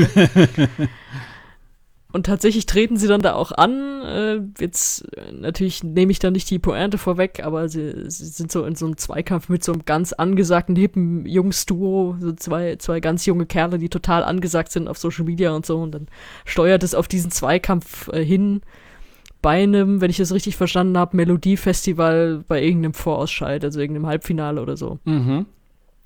Und das fand ich eigentlich total charmant eine Sache hat mich richtig gestört, und zwar, dass sie in der deutschen Übersetzung des Melodiefestivals komplett die ganze Zeit Eurovision Song Contest genannt haben. Aha, okay. Also es gibt diese Szene bei äh, Christa Björkmann im Büro, er sagt, ja, ihr seid jetzt hier für den Eurovision Song Contest oder wie wir den nennen, ESC. Mhm. Und da habe ich mir mal irgendwie, es gibt so einzelne kleine Clips, es gibt die leider nicht komplett, aber einzelne kleine Clips auf äh, YouTube, da habe ich mir den Original angeguckt. Und auf Schwedisch sagt er da halt dann sinngemäß übersetzt, äh, ja, wir sind hier beim Melodiefestival, wir nennen es nur das Melo. Mhm, ja. Das ist ja, das ist ja eine völlig falsche Übersetzung. Ja, das, das ist es suggeriert dir ja was ja, Falsches. Ja. Das ist dann leider so im Deutschen ein bisschen verloren gegangen. Ansonsten ist das aber, auch wenn natürlich der ESC nicht im Vordergrund steht, aber durch, durch diese Rollen dann auch und finde ich das sehr charmant und der Song klingt halt auch nach Thomas Geser und das ist das Witzige daran, ja. Also den muss ich dir mal irgendwie schicken, vielleicht können wir den auch in die Shownotes packen. Ja, gerne. Mhm. Wenn es den irgendwie, ich glaube bei Spotify gibt es den auf jeden Fall. Muss schauen, ob es auch einen YouTube-Clip dazu gibt. Mhm. Das war dann witzig, weil ich hatte davon ehrlich gesagt noch nie gehört. Und das Ding kam raus 2015, also auch im, im Siegerjahr sozusagen von, von Schweden, kam irgendwann im Herbst raus, also nach, nachdem Mount Selmerlöw gewonnen hatte. Mhm es ist an mir vorbeigegangen und ich hatte ja auch auf Twitter mal so rund gefragt, habe da keine Antwort bekommen. Also niemand, der gesagt hat, ja, kenne ich auch, habe ich auch gesehen. Weiß nicht, warum das so War mir jetzt auch nicht ist. bekannt. Und das ist, äh, das ist eine schwedische Serie oder ist das irgendwie genau. eine, äh, ist eine Schweden? Okay. Ja, Ja, ja. die, die äh, Schweden haben aber auch, äh, was diese Sachen angeht, auch ähm, eigentlich auch einen ganz coolen Humor, ne? Die können da auch äh, ganz gut so über sich lachen, auch wenn sie dann jetzt so äh, ja, den Song macht dann Thomas Gison. Das ist ja, der ist ja auch gefühlt, das ist ja so ein Komponist, äh, der ja auch diesen Song von Lorraine ja auch ähm, komponiert hat. Und der ist ja gefühlt irgendwie bei jedem zweiten Act vom Melodiefestivalen eigentlich immer so dabei. Und das ist natürlich dann lustig, wenn man, und auch wenn, wenn Christa Björkmann da auch sich selber spielt, so ähnliche Sketche haben sie ja auch bei Melodiefestivalen ja auch dann öfter auch so, ne? Wo es dann so darum Ja, geht, also ja, wie komme ich denn jetzt wohl ins Melodiefestivalen und so, Ja. ne? Und Kann man sich jetzt so, nicht aus jedem Land vorstellen. Ja, und, und das ist schon, da das so ungezwungen irgendwie dann so zu inszenieren, das, äh, das ist schon nicht so ganz einfach. Und das können die Schweden ganz gut eigentlich, ne? Das, äh, das kann ich mir gut, gut vorstellen. Ja. Ja, ähm, ja das äh, guter Tipp. Also ich kann, ich Ja, also äh, gut, kenne ich das auch ich nicht. muss jetzt gestehen, dass ich jetzt so äh, kein großer Serienschauer bin und Mhm. deswegen auch so diese, diese Po- Portale dort nicht habe, diese Streaming-Sachen. Ich glaube aber, als ich es mal so gegoogelt habe, dass es jetzt nicht bei Netflix oder so ist. Also es Mhm. war jetzt tatsächlich auch eine DVD, die einfach die Freunde von mir, die irgendwo im Laden gefunden. Mhm. Und hat gedacht, auch klingt interessant, nehme ich mal mit. Also bei Amazon kann man sicher irgendwie die DVD kaufen. Ob es das irgendwo zum Streamen gibt, äh, I don't know. Scheinbar ist die auch einmal so 2017 oder so in Deutschland irgendwo auf, was weiß ich, Tele 5 oder so gelaufen. Aber das, da Ja. muss man ein bisschen kreativ sein. Das, äh, das Problem äh, in, in dort doch, Boy Machine, die komplette Staffel Blu-ray gibt es hier bei, bei, bei Amazon. Ja gut, Blu-ray oder DVD, aber jetzt halt nicht in diesen Streaming-Diensten. Nee, genau. Oder- äh, oder- ich wollte jetzt, ich bin jetzt hier gerade Ja. mal bei, bei Mhm. äh, äh, Amazon. Also, ähm, ja, da gibt es, glaube ich, dann hier auch den, auch den Song. Ja, also jedenfalls, ähm, das können wir dann auch, auch noch mal in die Shownotes setzen. Äh, dann. Also ist leichte Unterhaltung, aber wenn ich für die ganzen Crossover-Menschen, die uns ja jetzt zuhören, sagen darf, wenn euer Fußballverein mal Kacke gemacht hat, wenn ich mal wirklich ein scheiß Spiel hingelegt habe und ihr richtig sauer seid, sch äh, schraubt euch einfach so zweieinhalb Stunden, drei Stunden Bäumaschine in den Kopf. Dann ist alles gut. ja, cool. Ja, es sind aber, ich sehe hier gerade bei Amazon, es sind nur noch zwei auf Lager. Also äh, dann äh, Jetzt sputet aber euch. schnell. Wir diesen Morgen immer noch auf Lager. Ja, genau. dann äh, haben habe wir so viel Werbung gemacht. Es ist natürlich sehr seichte Unterhaltung, das muss man noch dazu sagen. Aber Mhm. es ist, hat, hat ein paar lustige Twists dann noch drin. Ja, das ist dann schon. Ja, aber wie gesagt, äh, das ist vielleicht hier in Deutschland auch nicht so aufgekommen, weil ähm, ja, die, die, äh, das, das Gros äh, der deutschen Bevölkerung kann da auch so mit, äh, wobei, wenn man es dann in, in, Deutsch übersetzt und dann heißt es ja, beim Eurovision Song Contest kann man schon wieder überlegen, ach ja, das ist dann für die, äh, die es dann, die äh, da den Unterschied nicht so kennen und auch denen das nicht so auffallen würde. Insofern ähm, ist das dann ja, schon wieder nachvollziehbar, ne? War ja auch öfter, oder ich bin ja auch öfter mal in Schweden und jetzt mhm. so in, in, Stockholm, das war ja dann einfach ein paar Monate nachdem diese Serie rauskam, ist einem ja auch nichts davon begegnet. Ja, ja. Also jetzt auch nicht, dass da an jeder Litfaßsäule irgendwie was, was dazu war. Kann ich mich auch nicht erinnern. Ja, dann habe ich noch irgendwie ganz kurz äh, noch so einen Hinweis. Ähm, vielleicht ist es dann auch jetzt schon äh, Tage vorbei, ähm, nachdem wir äh, rausgekommen sind. Wir werden äh, auf der digitalen Woche Kiel sein.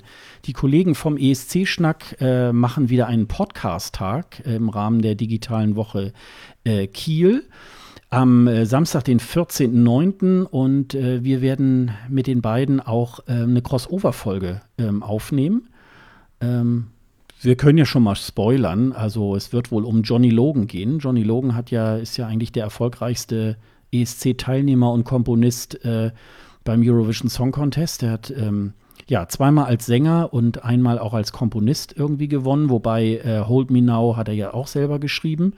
Also hat er als Komponist sogar äh, zweimal gewonnen und insgesamt dreimal. Das hat ihm bisher noch keiner nachgemacht. Und wahrscheinlich wird das auch nicht mehr so passieren, weil, wie gesagt, das haben wir ja eben schon mal gesagt, die, das doch, Teilen doch, Thomas Gesson, ich glaube an dich. Ja, das könnte, ja, genau, ja, das könnte schon sein, aber ich glaube, so dreimal, das ist schon, das ist schon noch äh, schwer zu erreichen. Das, Oder äh, Philipp Kirkorov. Ja, richtig. Na, gucken wir mal. Das, äh, vielleicht, vielleicht schafft er das ja noch. Weil die beiden sehe ich eher so in so einem, äh, so einem Slum-Catching Ding. Irgendwie so. Oder in so einem Wrestling-Ring oder weiß ich nicht. Ja, ich denke ja immer, ist der unehrliche Sohn von, von Herrn, Mo, Herrn Mooshammer, ne? Das ist so. so Die Älteren werden sich erinnern. Ja, genau. Mit seiner Daisy irgendwie. Dann würde man. Mooshammer sind wir ja auch wieder im ESC-Kontext, ne? Ja, das stimmt. Und das, das, das fand stimmt. ich nämlich, das waren die richtig grauen Zeiten. Ja. Ja, das war aber so ein, das war so eine wilde Zeit, wo man dann so dachte, naja, es wird jetzt in Deutschland sowieso auch nichts mehr. Und äh, äh, jetzt machen wir dann einfach nur noch irgendwie hauen wir auf die Kacke, ne? Also das war dann so ein bisschen. Dann lieber Sisters. Dann lieber Sisters, ja genau. Ja, wie gesagt, das, ähm, äh, da könnt ihr uns ähm, dann auch sehen äh, oder später auch hören, dann auch beim ESC-Schnack, wenn wir diese äh, Spezialfolge äh, nochmal wieder aufnehmen.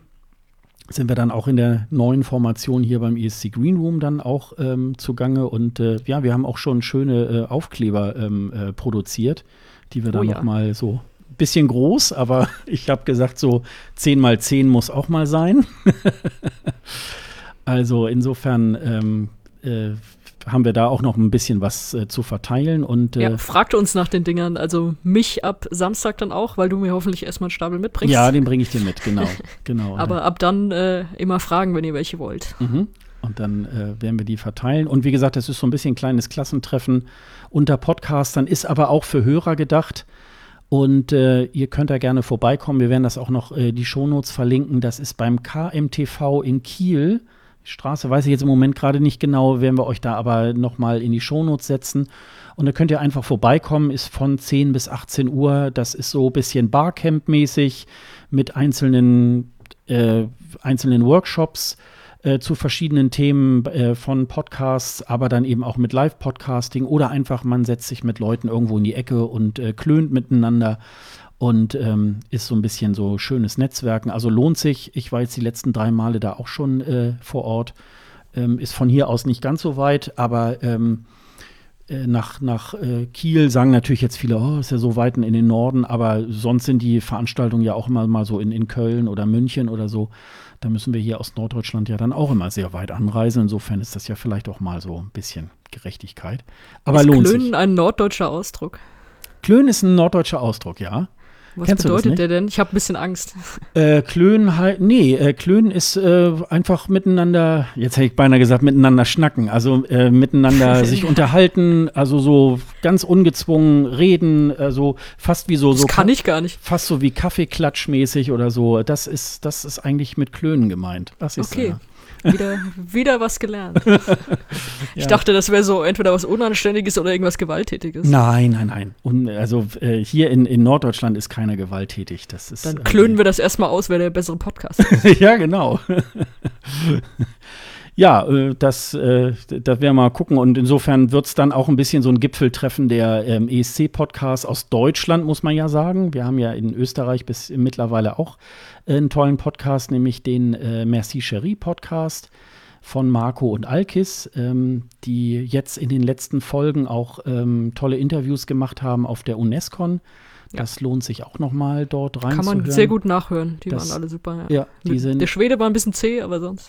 Ja, das hat ja Marco selber gesagt. Also, genau, ähm, ja, aber der, das stimmte ja auch. Aus dem war ja nicht viel rauszukriegen. Der war nicht so, ähm, der war nicht so ganz. Aber sonst äh, muss ich sagen, waren die eigentlich alle sehr, sehr ähm, äh, unterhaltsam und sehr interessant und so. Ja. Also und, äh, und Marco macht das ja auch immer sehr sympathisch. Insofern ähm, ist das auch hier mal der Gruß. Aber wie gesagt, das ist ja eher so, ähm, die haben ja mehr so den Schwerpunkt auf, auf Österreich und ähm, äh, und auf Interviews vor allem. Und auch, auf ne? Interviews. sehr interviewlastig, was ja. auch was sehr schön ist, finde ich. Ja. Also auch da mal rein, reinhören.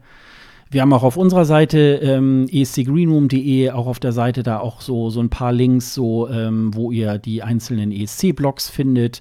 Äh, und da haben wir unter anderem auch die ähm, wichtigsten äh, ESC-Podcasts, auch, äh, auch ESC Insight. Äh, könnt ihr auch noch mal reinhören. Das ist ein englischsprachiger Podcast.